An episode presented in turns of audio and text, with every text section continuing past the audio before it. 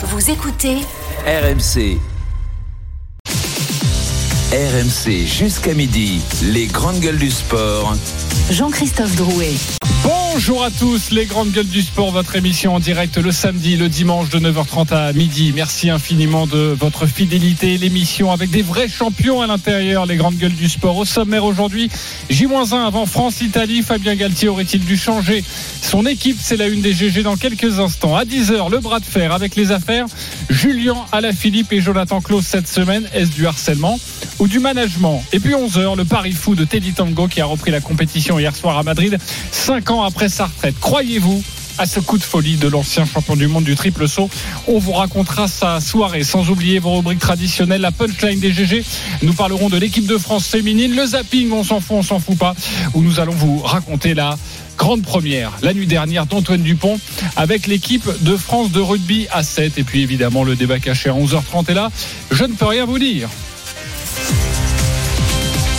Les grandes gueules du sport ce matin, je vous les présente. Une grande gueule qui, qui comme Teddy Tamgo, il est à la retraite depuis 5 ans. Christophe Cessieux, salut Christophe. Ah, il essaye d'être prêt pour les Jeux Olympiques, mais c'est pas gagné. hein. si, Pas gagné. T'es prêt déjà, Ah, je, non suis, je suis à 2 mètres de toi là. Et je pense pas de te rattraper d'ici là. Si, tu vas réussir. C'est sûr, tu seras là durant les, les Jeux Olympiques. Euh, ça fera combien de Jeux Olympiques, euh, Chris? Euh, je suis plus, 11? on compte plus. Ouais, je crois 11e Jeux Olympiques. Mais bon, en comptant hiver et été, hein. Bah, bien sûr. Ah ouais, ouais, ouais. Bah attends, je suis pas là depuis 1950. quand même. C'est vrai. Bon, en tout cas, ravi de te retrouver ce week-end, mon cher Christophe. Une grande gueule qui, comme Teddy Tamgo, elle peut mordre 5 fois par émission. Sarah. Pitkowski. Salut Sarah. Bonjour à tous. J'ai essayé, Elle est bonne celle. j'ai essayé de compter, mais je suis tellement mauvaise en maths. Non, mais premier, c'était en 98. J'ai Voilà. essayé de Tu veux que je te compter dise s'il n'avait tout pas fait l'alternance hiver-été. Si, Ça fait donc 98, 44, ça aurait fait- 2002, 2004, 2006. Oui, mais ça aurait fait 2010. 44 en 40. Ah ouais. Oui, non, ça aurait fait un peu beaucoup. Oui, t'as bien fait de laisser les maths euh, tranquilles. Oui, j'ai- T'as raison, heureusement qu'à mon époque, il n'y avait pas option. hein. Ça va toi? Tout va bien? Jusque-là, tout Oh, va bien. à mon époque, t'es toute jeune, Sarah. Allez, oui, va- bah, enfin, le bac, euh, j'ai couru après. Hein. 28, Je l'ai pas 29. rattrapé d'ailleurs. Ah oui oui, alors Ah bah dis donc. Une grande gueule qui, comme Tom Go, il attend toujours le bon rebond. Il attend. hein. Ah Pascal Duprat, salut Pascal. Bonjour Jean-Christophe, salut les amis. Salut Pascal. Pascal, explique-moi quelque chose. Pourquoi Oui. Jean-Louis Gasset a été pris à Marseille et pas toi Parce que je n'ai que 60 ans. Ah C'est la raison. Hey, Allez, encore 10 ans à attendre, Pascal. Allez Pascal. Écoute, Euh, avec vous, j'attends euh, jusqu'à l'éternité. C'est tellement votre émission. Bon, il a gagné tellement de sous, de toute façon, qu'il est tranquille jusqu'à Ah oui, c'est ça, Christophe. Oui, allez, vas-y. ouais, oui. Ah Alors, oui, bah alors, oui, Ça, l'énerve. alors était, Merci Christophe, merci beaucoup. T'es un amour. il était hyper sympa, Pascal. Il nous lance des fleurs. Et toi, paf Le coup de rap. Parfait. Et puis une grande gueule qui, comme euh, Teddy Tamgo, a tenté un pari fou. Sauf qu'elle, bah, la médaille, elle l'a gagnée. Marie Martineau, salut Marie. Et bonjour, bonjour tout le monde. J'espère que vous êtes euh, en pleine forme. On est ravis de te retrouver et surtout, euh, on va avoir besoin de tes lumières et j'imagine que Teddy Tomgo va t'écouter parce que toi, tu as arrêté ta carrière durant 7 ans, Mm. tu es revenu Mm. et tu as fait médaille d'argent. Mm. Donc on a besoin de On toi en Ah, mais il faut qu'il ouvre une boîte de nuit pour réussir. Hein. Ouais, c'est ce qu'a fait. Marie quand même. Hein. Faut vraiment Il toucher le fond. On va lui donner ce conseil. Une nouveauté dans cette émission, mes GG, écoutez-moi bien. Dès que vous entendrez cette sonnerie, c'est la ligne directe des GG. À n'importe quel moment, une GG, qui n'est pas dans l'émission du jour, évidemment, peut nous appeler pour vous tirer les oreilles, pour s'inviter dans le débat, parce qu'on parle de son sport et là, elle est excédée, elle a envie de, de réagir. Donc ce sera euh, bah, peut-être à un moment aujourd'hui dans, dans cette émission. Ça veut dire que quand ce sera nous qui ne serons pas là, on pourra appeler parce que je sais pas vous, mais moi il y a des c'est c'est tous les week-ends. Hein, j'ai envie de vous appeler en disant Mais mais, bien sûr. ok Mais bien Quand je suis en train de courir, des fois, j'ai envie de... Je suis à deux doigts d'appeler. Et je- Tellement ça me c'est votre retour d'expérience. Je sais que vous avez besoin de, de, de parler. Donc, euh, si euh, à un moment donné il y a quelque chose qui vous dérange dans l'émission, eh bien cette ligne est faite pour vous. Magnifique. ok, les copains. Ah, moi, quand je suis pas là, je roupille d'habitude. pas du tout. Mais alors, pas une seule seconde. hein. Évidemment, on n'a pas donné le numéro à Christophe. Allez, le changement, c'est pas maintenant. RMC, la une des grandes gueules du sport. Le changement, c'est maintenant. Le redressement, c'est maintenant. Voici la composition de l'équipe de France qui va jouer dimanche à Lille face à l'Italie. Le changement, j'y suis prêt. Première ligne, Cyril Bay associé à Peato Movaca, Winnie Antonio. Oui et non, quoi. Plutôt non, d'ailleurs. Paul Boudéa en troisième ligne. Charles Olivon, capitaine. Ça ne sert à rien de changer d'apparence. Charnière, Max Lucu, Mathieu Jalibert. Tu m'aides pas là? Non, pas là, non. Au centre, Joe Danti, Gaël Ficou. Ça va nous faire du changement. Hein. Et quel changement? Zelle, Louis Bielbarré, Damien Penon. Non Non Non Non À l'arrière, Thomas Ramos.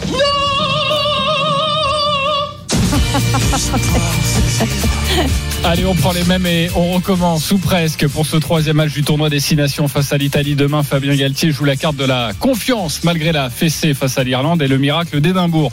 Hormis les, changements liés aux blessures, le sélectionneur ne fera pas de rotation alors que c'était peut-être l'occasion face à la plus petite équipe du, du tournoi de voir ce que les jeunes avaient dans le ventre. La musique qui fout les jetons. Et cette question, Fabien Galtier aurait-il dû changer son équipe?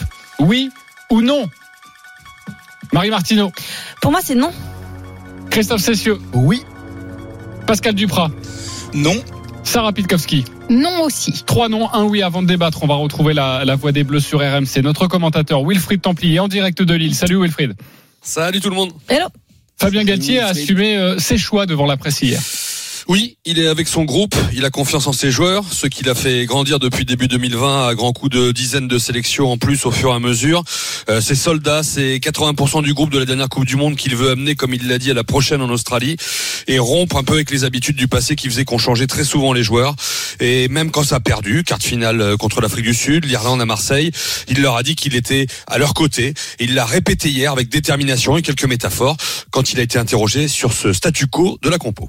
On entend bien ce qui se dit euh, et la lecture que certains ont euh, sur le traitement de la performance de nos joueurs. Et parfois, euh, et ça c'est très bien, les commentaires disant qu'il faudrait changer, modifier l'équipe. Mais le rugby, c'est pas la Star Academy, c'est pas Colanta non plus. L'équipe de France de rugby, c'est pas ça. Les joueurs qui sont là, pour certains, ils ont 80 sélections, 60 sélections, 50 sélections. Ils sont pas là par hasard. Et parfois, on a le droit d'être un peu moins performant collectivement. On a le droit aussi d'être un peu moins fort euh, individuellement. Mais en fait, c'est simplement des êtres humains et dans, dans, dans, la valeur de notre équipe et dans la construction de notre équipe, la résilience, elle se fait, elle se fait collectivement.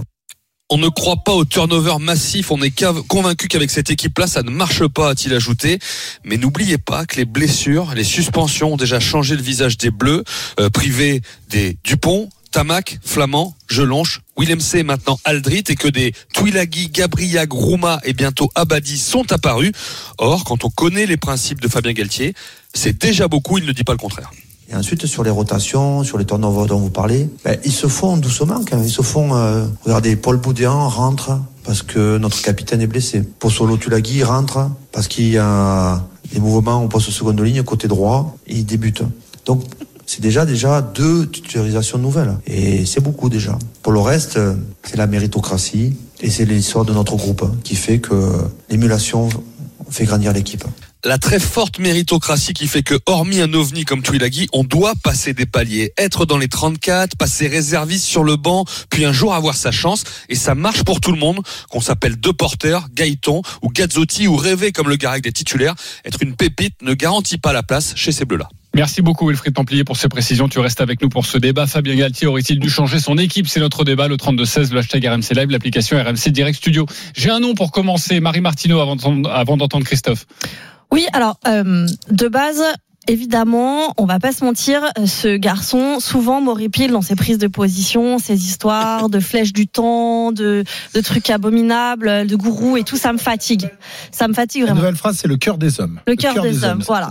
Ouais. Mais force est d'admettre que sur ce coup-là, je le trouve assez convaincant dans le fait de pas vouloir changer. J'aime à croire qu'il existe une hiérarchie sur chacun des postes et que même si tu n'as plus le numéro 1, eh bien il y a un numéro 2 qui est évidemment déjà prévu et que euh, en termes de management, c'est juste pas entendable de dire bon ben ça y est, il y a le feu à la maison et on va tout changer et on va bousculer ça. Je pense qu'il il, aurait tort de faire ça et ça aurait des conséquences euh, dramatiques. Après, Wilfried l'a bien expliqué, il y a quand même des changements à la marge. Je pense qu'il y a quand même des des, des, postes euh, où il où il a il a fait venir certains joueurs avec euh, certaines intentions. On sait qu'il y a quelques soucis sur les numéros 3, les, les piliers droits et il essaye des choses et donc je trouve que ces choix sont sont les bons. En tout cas, vu de l'extérieur, je vois pas comment il aurait pu faire euh, autrement. Mais Christophe va nous l'expliquer. Il n'est pas si conservateur que ça. C'est ce que tu veux nous dire. Ouais. Euh, Christophe, pourquoi oui? Pourquoi euh, tu aurais aimé avoir Parce voir que- autre chose? Parce que c'était l'occasion ou jamais dans, dans ce tournoi. Tu vas pas changer et mettre des jeunes Marie-Louise pour affronter l'Angleterre ou affronter l'Irlande. Là, tu affrontes l'Italie. À qui t'as passé 60 points lors de la dernière Coupe du Monde. Tu es avec une équipe de France qui est quand même, je suis désolé, mais pas pas flamboyante. Même si elle a réussi à gagner le match grâce à Monsieur l'arbitre euh, la dernière fois à cette décision. Pour une fois Euh, qu'il est de notre côté. Pour une fois qu'il est de notre côté, on Oh. va pas se plaindre. Euh, mais enfin, je veux dire, elle nous a pas, elle nous a pas emballé depuis le début du tournoi. Je veux dire, il y a certains cadres quand on parle de méritocratie, mais je suis désolé, euh, Jonathan Danty n'a pas retrouvé le niveau qu'il avait à la Coupe du Monde ou même avant. Euh, Maxime Lucu ne fait pas le travail que on espérait le voir faire après euh, la- le, le retrait De- d'Antoine euh, Dupont. de, de, Dupont. peut-être leur donner un Euh, peu de temps quand même pour ouais. les, Ah les derniers pour la oui, charnière, bah, non on Oui. peut, on peut, Christophe. on peut Mais, évidemment donner Christophe, beaucoup de temps. est-ce que- mais je- le problème, c'est penses- que tu au niveau international, t'as pas beaucoup de temps. Oui, mais est-ce que Tu- tu, tu ne penses pas qu'il y a une cinq- digestion de cette Coupe du Monde? Est-ce que, euh, est-ce que ces joueurs qui sont mauvais, comme tu dis en ce moment, et, et que Fabien a très bien expliqué, ils ont pris, ils ont pris une énorme claque, et que cette digestion, ils sont en train de le faire mais non, parce que le, le staff du 15 de France nous dit non, non, non, le, Non. le truc a été digéré depuis longtemps, Non, donc on mais, nous dit des trucs et qu'il on nous nous dit hier, c'est-à-dire qu'il il nous le dit, il dit, Ah bah on, oui, on oui. l'a pris en Mais, pleine figure. on Aldrit, il te Il a le dit. six mois à, Oui, mais, hein. mais, mais sincèrement, oui, on peut lui tomber dessus, mais on comprend en fait qu'ils ont eu de telles ambitions tous ensemble, qu'ils sont tombés de la montagne et que ça a été d'une violence. Aldrit, je viens de dire. Aldrit qui nous disait. Ça a été une déroute cette Coupe du Monde. Ils sont en train de mettre des mots sur ce qui leur arrive. Est-ce que pour autant il faut balayer tous Non, ces je- mecs qui alors, sont je pendant ne veux quatre pas ans ensemble balayer. Il est hors de question de balayer. Tu parles d'un garçon comme Aldrit. Il est évidemment titulaire indiscutable de cette équipe de France. Euh, Olivon, pareil. Cross, pareil. Euh, En fait, tu parles de quoi? De deux binômes Tu parles je, de, la parle, charnière je parle et... de- des centres. Bah je oui, parle euh, Et de la de la charnière. Enfin, Oui. une partie de la charnière parce que je suis désolé. Regardez quand Le Garec entre en jeu. Regardez le gaz qu'il met à cette équipe de France. Oui, mais alors que Christophe, il est déjà là. C'est pas, c'est pas une bonne manière que de le faire rentrer en deuxième mi-temps pour ses débuts Non, mais- avec l'équipe de France, Alors, si avec vous tout voulez, le talent si qu'il a, le Garec. mais si vous voulez, gardons cette équipe médiocre et continuons comme ça. mais- Et nous Oh, avec idées. Mais non, vous avez mauvaise raison. Vous voulez rien changer. Vous ne voulez rien changer. changer. Vous êtes des conservateurs. Et bien, continuons comme ça, on- si on- ça vous plaît. Non, on ne veut Non. pas changer l'équipe. C'est ça, se- ça fait par parcimonie et il faut entendre qu'aujourd'hui, ces joueurs, ils sont un peu moins bons, mais ils n'ont pas perdu leur rugby. C'est pas ce que est en train de vous dire Christophe, c'est que sur un match comme ça, parce que vous me dites oui, mais on a le temps, on a le temps, mais un tournoi à destination, c'est cinq rencontres. Donc Oui. euh, on n'a Ouais, pas. mais je pense qu'il y a d'autres terrains d'expérimentation euh, que Pascal. représente la tournée, par exemple. Là, il va pouvoir faire des des changements. Il, pourra- mais il c'est va pas le pouvoir 15 de France, la. Pascal, c'est mais- pas le 15 de France, la tournée, c'est une équipe Mais- en mais développement. C'est c'est- l'équipe ce le qu'on terrain appelait l'équipe B avant. Mais, Mais mais c'est il y a le des joueurs qui sont passés par là, excusez-moi. Attendez, niveau. Pascal et après Wilfried. Moi, moi, je pense que Wilfried a, a- a- a bien résumé la situation. Il a fait, il fait des changements contraints et forcés, dus aux blessures de joueurs cadres, dus au fait que Dupont ait envie de faire les Jeux Olympiques.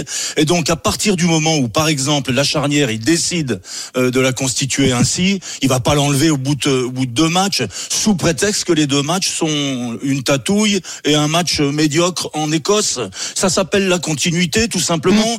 Et il y a une urgence. L'urgence pour le 15 de France, à mon point de vue, c'est de retrouver son lustre d'antan. Mais pas d'antan euh, il y a deux siècles. Il y a quelques mois seulement avant le, le couac de, de la Coupe du Monde. Il faut retrouver les standards de l'équipe de France, Ouais. à savoir Le- une équipe qui gagne. Le problème, Donc, il- Pascal, le problème, Pascal, c'est que la plupart de ces joueurs euh, qui sont encore sur le terrain euh, ne se sont quasiment pas arrêtés depuis euh, de la Coupe du Monde.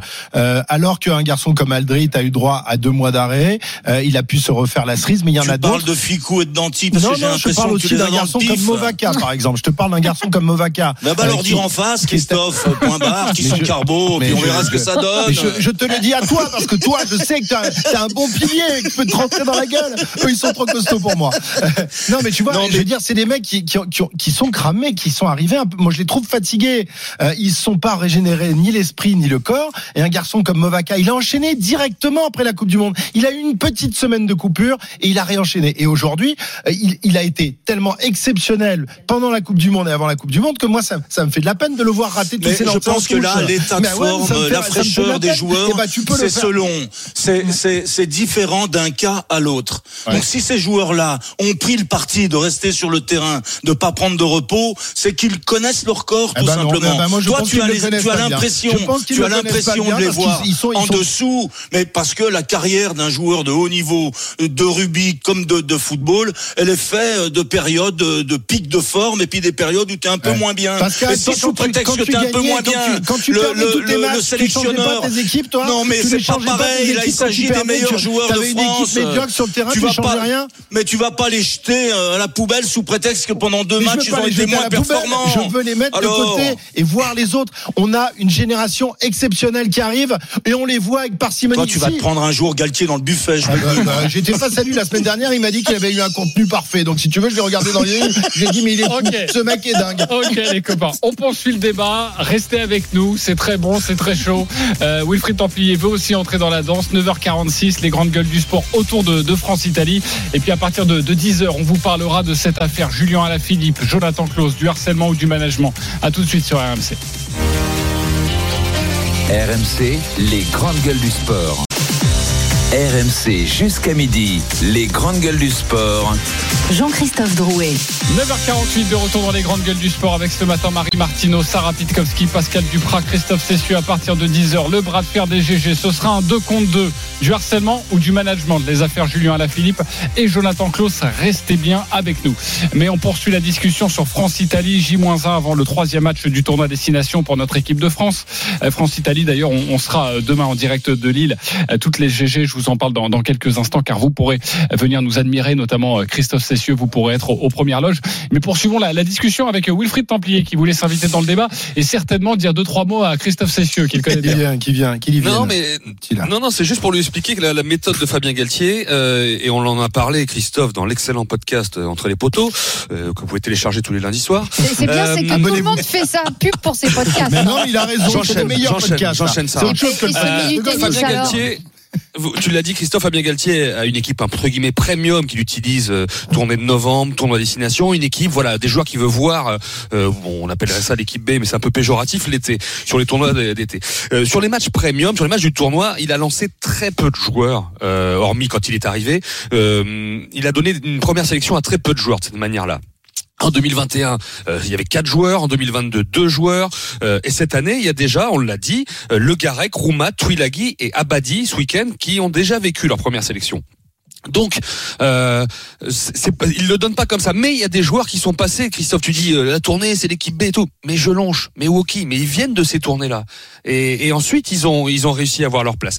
Et, et, et dernière chose, euh, Galtier ne veut pas tuer euh, ses joueurs parce que Lucu a mal vécu les, les, les enfin c'est l'équipe de France c'est comme ça mais les, les critiques ah, qui sont tombées sur lui s'il enlève Lucu maintenant s'il enlève Danti s'il enlève Ficou il les il les tue entre ah oui, guillemets c'est-à-dire que voilà pour les récupérer plus tard parce qu'il nous dit je suis persuadé qu'on va être à nouveau performant qu'on va regagner voilà Mhm. donc il leur dit en plus c'est un management il leur dit je Mais suis oui, avec vous j'ai mais- confiance en vous Mais euh, Wilfried, tu te rappelles, il disait à un moment, mais moi, je, je, je, je ne vais pas hésiter à mettre les mecs de, de, de repos pendant un certain temps pour qu'ils se régénèrent. Je pense qu'il aurait dû le faire dès ce Oui, tournoi. mais sauf que là, il y a eu le, traumatisme de même, quart hein. de finale. Mm. Il y a eu les 40 points pris de, et ils l'ont enfin dit cette semaine. Ça a été terrible pour eux. Donc, s'il enlevait les joueurs maintenant, bah, Pascal peut peut-être nous en parler sur le management. Ça les, pour les récupérer derrière, c'est- fini Mais pour non, eux. mais quoi. alors ça, c'est Marie après Pascal. Ça, c'est une Marie. certitude que sur le management, ce serait terrible. Lucas, ça fait combien de temps qu'il attend derrière comme ça, Dupont, à avoir euh, son moment et tout, et il l'a enfin. euh, Ça serait vraiment de les avouer, ce serait terrible. Je voulais faire un tout petit pas de côté. Je me demandais à quel point euh, lui, Galtier, euh, en tant que lui entraîneur, euh, c'est quand même pas plus confortable de partir sur ce match contre l'Italie avec la même équipe en, en en, en se cachant derrière le truc de la confiance, le groupe, le management de tout le monde ensemble.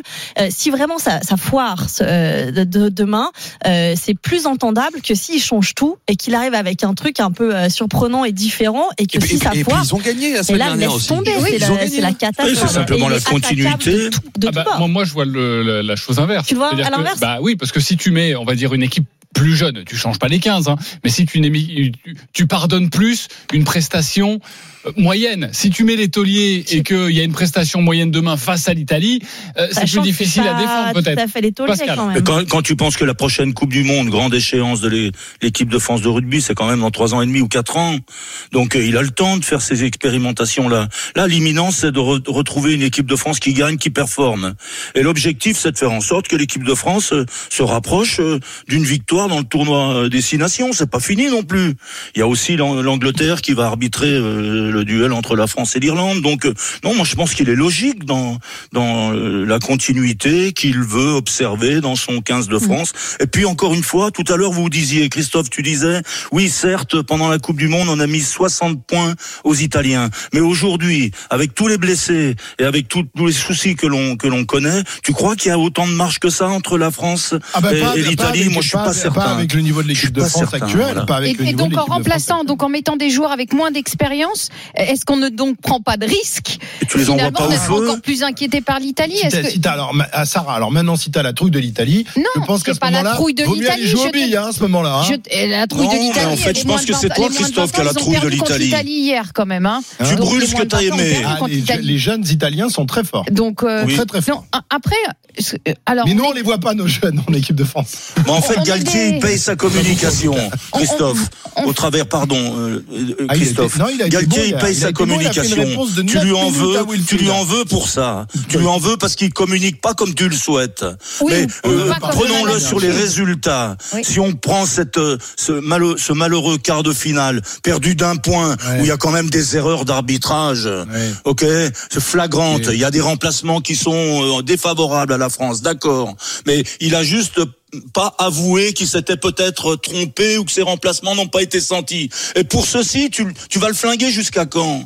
Mais je vais pas le flinguer. Je suis désolé. Tu as le sélectionneur de l'équipe de France. Jamais un sélectionneur dans l'histoire de rugby français n'a eu les outils qu'il a eu pendant cette Coupe du Monde. Or, il s'arrête en quart de finale. Il a Pour gagné un match un important. point, dans un ce... point. Mais oui, mais un point, Oui. c'est un point. C'est ça la haute compétition quand Mais tu bien perds au sûr, final. mais ce que- d'un ce que je veux dire, c'est ne pour un remettons point, pas Sarah tout aussi. en cause. Arrêtez avec un point. On a Mais- perdu à la maison face à l'Afrique du Sud. On est d'accord. Oh, mais arrêtez un point, peu. d'un point. Vous vous rendez pas compte, remet tout va tout bien, en oh là là, on a failli gagner, mais on est romantique, c'est bien, c'est magnifique. Oh, la prochaine fois, on fera bien, et on les adore, et on va continuer à les mettre parce qu'on les aime. Oh, on les a adore, dit. ces joueurs, on les a adorés pendant Oh des putain, mois. j'ai bien fait de venir. Oh, vous. D'ailleurs, sachez, je, te- donne la parole, Sarah. Euh, sachez que demain, on débriefera la communication justement de, Fabien Galtier, Ah. qui a longuement Ah, répondu on à. Wilfried Templier. Il a- avait journalistes. plus de bande, euh, Wilfried. Il a fait une On réponse de la, 9 on- minutes. On enlève 8 la minutes com. 43, la On n'est pas très étonné des choix de Fabien Galtier. Depuis le début, sa ligne de conduite, c'est la continuité. Changer pour changer, c'est pas sa stratégie. Oui, ça, ce qui n'a jamais été le cas des anciens ou des ex-sélectionneurs. Donc je veux dire, on n'est pas très, on pose la question parce qu'il faut poser la question, mais la réponse on l'a depuis longtemps. Il est toujours sur sa ligne de conduite. On peut pas lui reprocher d'avoir une Non, mais vision ne lui reprochons rien alors sa- Sarah, mais Ah tu as bah si. raison, ne lui reprochons ni la défaite pour un point, ni de changer les trucs, ni sa communication. Saint-Galtier, prions, prions pour vous. Très bien. Euh, Aurélien, justement, sur la com de, de. Galtier, veut nous appeler. Euh, salut Aurélien. Bonjour. Bonjour. Merci d'avoir composé le Aurélien. 32-16. Bon, comme tu le vois, c'est animé, c'est les grandes gueules du sport. Ah oui, non, Euh, j'aime bien. Ouais, Et soutien chaud. total à Christophe. Bonjour. Soutien total à Christophe. Ah, Ah, voilà. Ah, t'es été- niçois, non, t'es renfort, parce que j'en peux plus avec cette Nice ou quoi non, non, non, je suis pas. Alors pour le coup, je suis pas niçois, mais soutien total à lui parce que moi aussi, j'en ai marre de ce romantisme, de cet esprit Pierre de Coubertin. Oh. L'équipe de France, c'est pas une œuvre, c'est pas une œuvre euh, de bienfaisance. Euh, moi, je veux dire, euh, on a eu un Galtier en début de mandat qui a pas hésité à dégager Boutier et Vincent Rattez après des performances moyennes, et ça a été fait. Euh, Monsieur Duprat, je vous entendais parler du pic de forme de Ficou. Euh, si vous Oui. en avez des nouvelles, vous me le dites parce que ça fait deux ans que Ficou n'a plus de pic de forme. Oh, je, je te trouve quand même dur là. Je te trouve, non, je te trouve même vérité, très dur. C'est la vérité. Ça Non, je pense en pas. Écosse. Et puis on parle de la, on, on- on sort toujours l'excuse de la tournée d'été. Mais euh, la tournée d'été, c'est pas l'équipe de France. Le Garec, il la fera pas. De Porter, il la fera pas. Gaëton avec Pau, si ça continue, il- bah parce qu'ils seront en phase finale. Ah, ils seront en finale de, non, finales. en finale. Il faut être en finale, le top 14. Et en Faut pas finale, le ouais. faire. D'accord, mais bon, là c'était le match parfait. Je veux dire, euh, Ficou, euh, on parle du, on parle du quart de finale face à l'Afrique du Sud. Euh, on peut dire ce qu'on veut. En première mi-temps, on se fait déchirer trois fois par trois essais que t'as pas le droit de prendre à ce niveau-là. Et euh, ces trois essais, ils partent quand même de la même zone du terrain souvent. Donc moi j'entends, mais on- ça veut dire quoi? On fait la transition gentiment et l'année d'après, on envoie les jeunes, les All Blacks. L'Afrique du Sud. L'Afrique du Sud, ils, sont, font, ils, font le, ils font le back-to-back. Champion du monde 2019, champion du monde 2023 la charnière titulaire qui les fait champion du monde en 2019, en 2023, elle est sur le banc. Là, on fait quoi? On, part, on va partir à la Coupe du Monde euh, en Australie avec euh, Ficou 35 ans et euh, euh, Danty 35 ans et Ficou 34 ans. On a deux jeunes qui sont très bons. Mais oui. Pourquoi on les lance pas? Le Garret qui fait euh, Galtier il parle de méritocratie. Il a parlé de méritocratie et de performance euh, en conf de presse. Bah moi, si on se base sur ça, par rapport à la méritocratie et la performance, le Garec qui doit démarrer titulaire. Parce que le Garec, il fait une bonne rentrée face à l'Irlande. Mais Et ça va bientôt être son bah, c'est tour. euh, T'es trop c'est impatient. Mais il est très bon, Aurélien. Je vais T'es un- l'engager. t'es un sélectionneur impulsif, euh. Toutes ces vieilles barbes là, des grandes C'est gueules. Oh. En tout cas, euh, très bon auditeur, bravo, très bonne grande gueule Aurélien, merci d'avoir composé le 32-16 et d'avoir été avec nous. Quand Il je dis très bonne grande gueule, vous avez entendu Wilfried Templier. Oh, il en a pas dit qu'une, hein, Non, il a dit une bêtise. Il a dit une bêtise. L'Afrique du Sud, Faf de Clerc et Pollard, ils étaient titulaires en 2019 Oui. en finale. Ils étaient titulaires en, deux- en 2023 en finale. Ils n'ont pas joué titulaire le quart et la demi. Soyons précis, JC, dans cette émission. Euh, S'il vous plaît. ouais, soyons déjà bons, après précis, on verra plus tard. Merci beaucoup Wilfried Templier. On te retrouve demain, évidemment, à partir de Je sais pas. 9h30 dans les, dans les grandes gueules du sport. Sachez que demain, France-Italie, journée spéciale, tournoi destination sur RMC.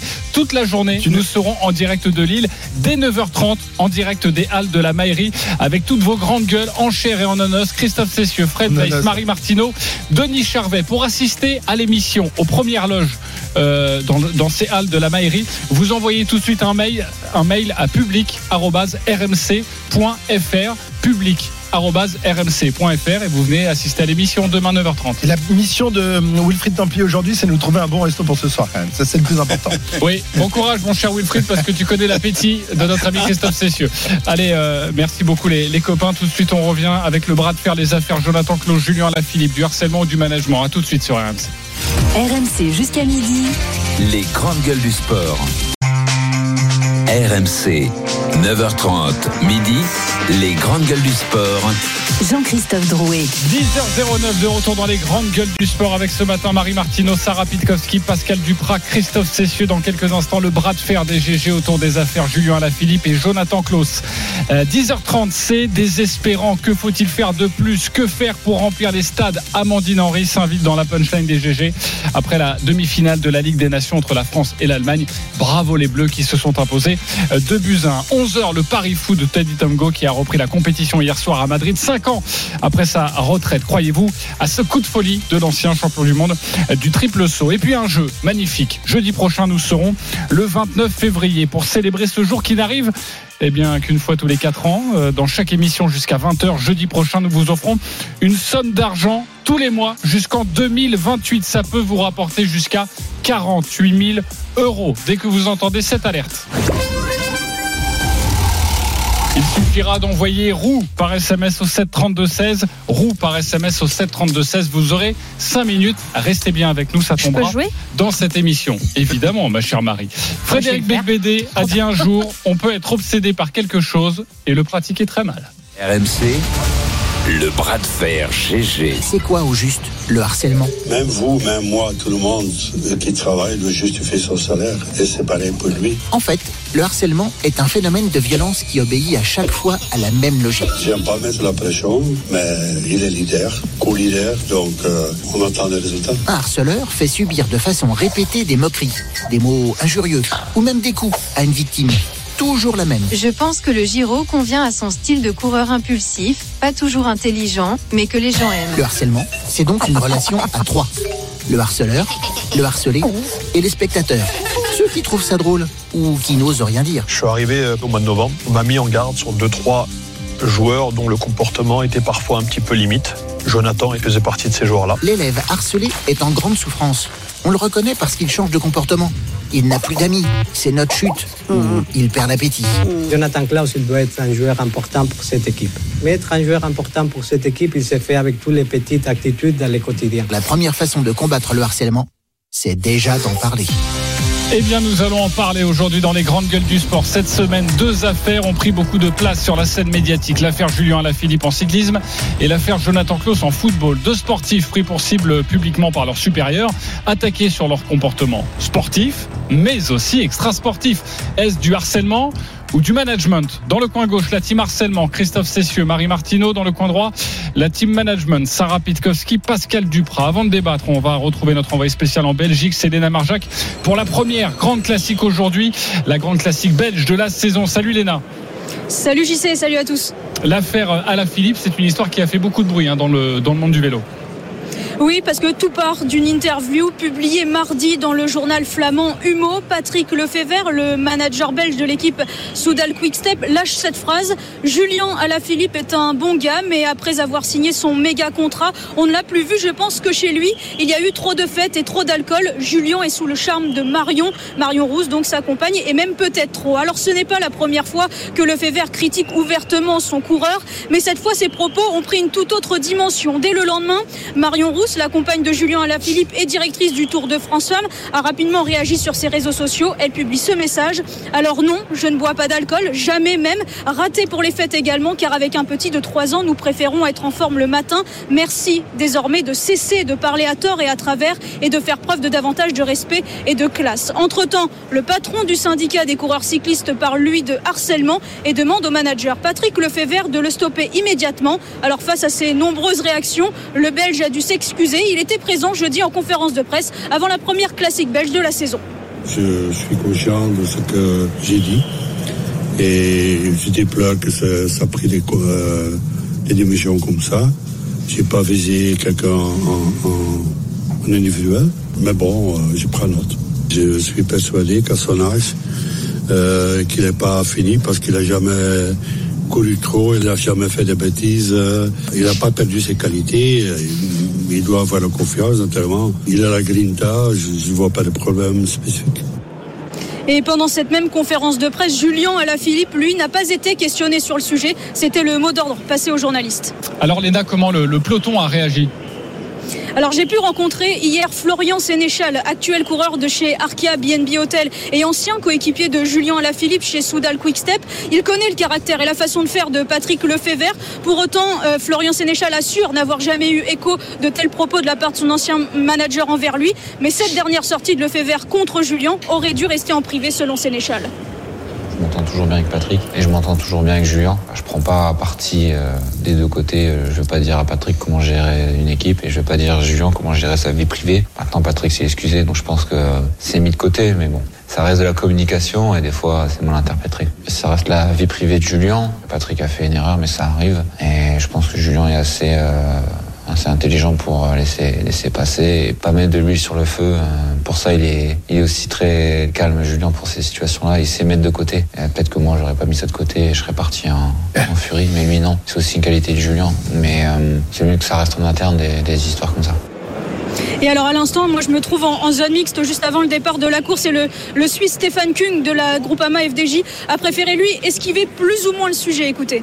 Franchement, en fait, euh, Marc, hier soir, il nous a commencé à parler de ça, mais en Suisse, je suis désolé, on ne suit pas trop ça. En ce moment-là, en Suisse, c'est plus le ski qui domine. Donc, euh, en fait, euh, je l'ai juste vu sur Twitter un peu, mais ouais, pas plus que ça.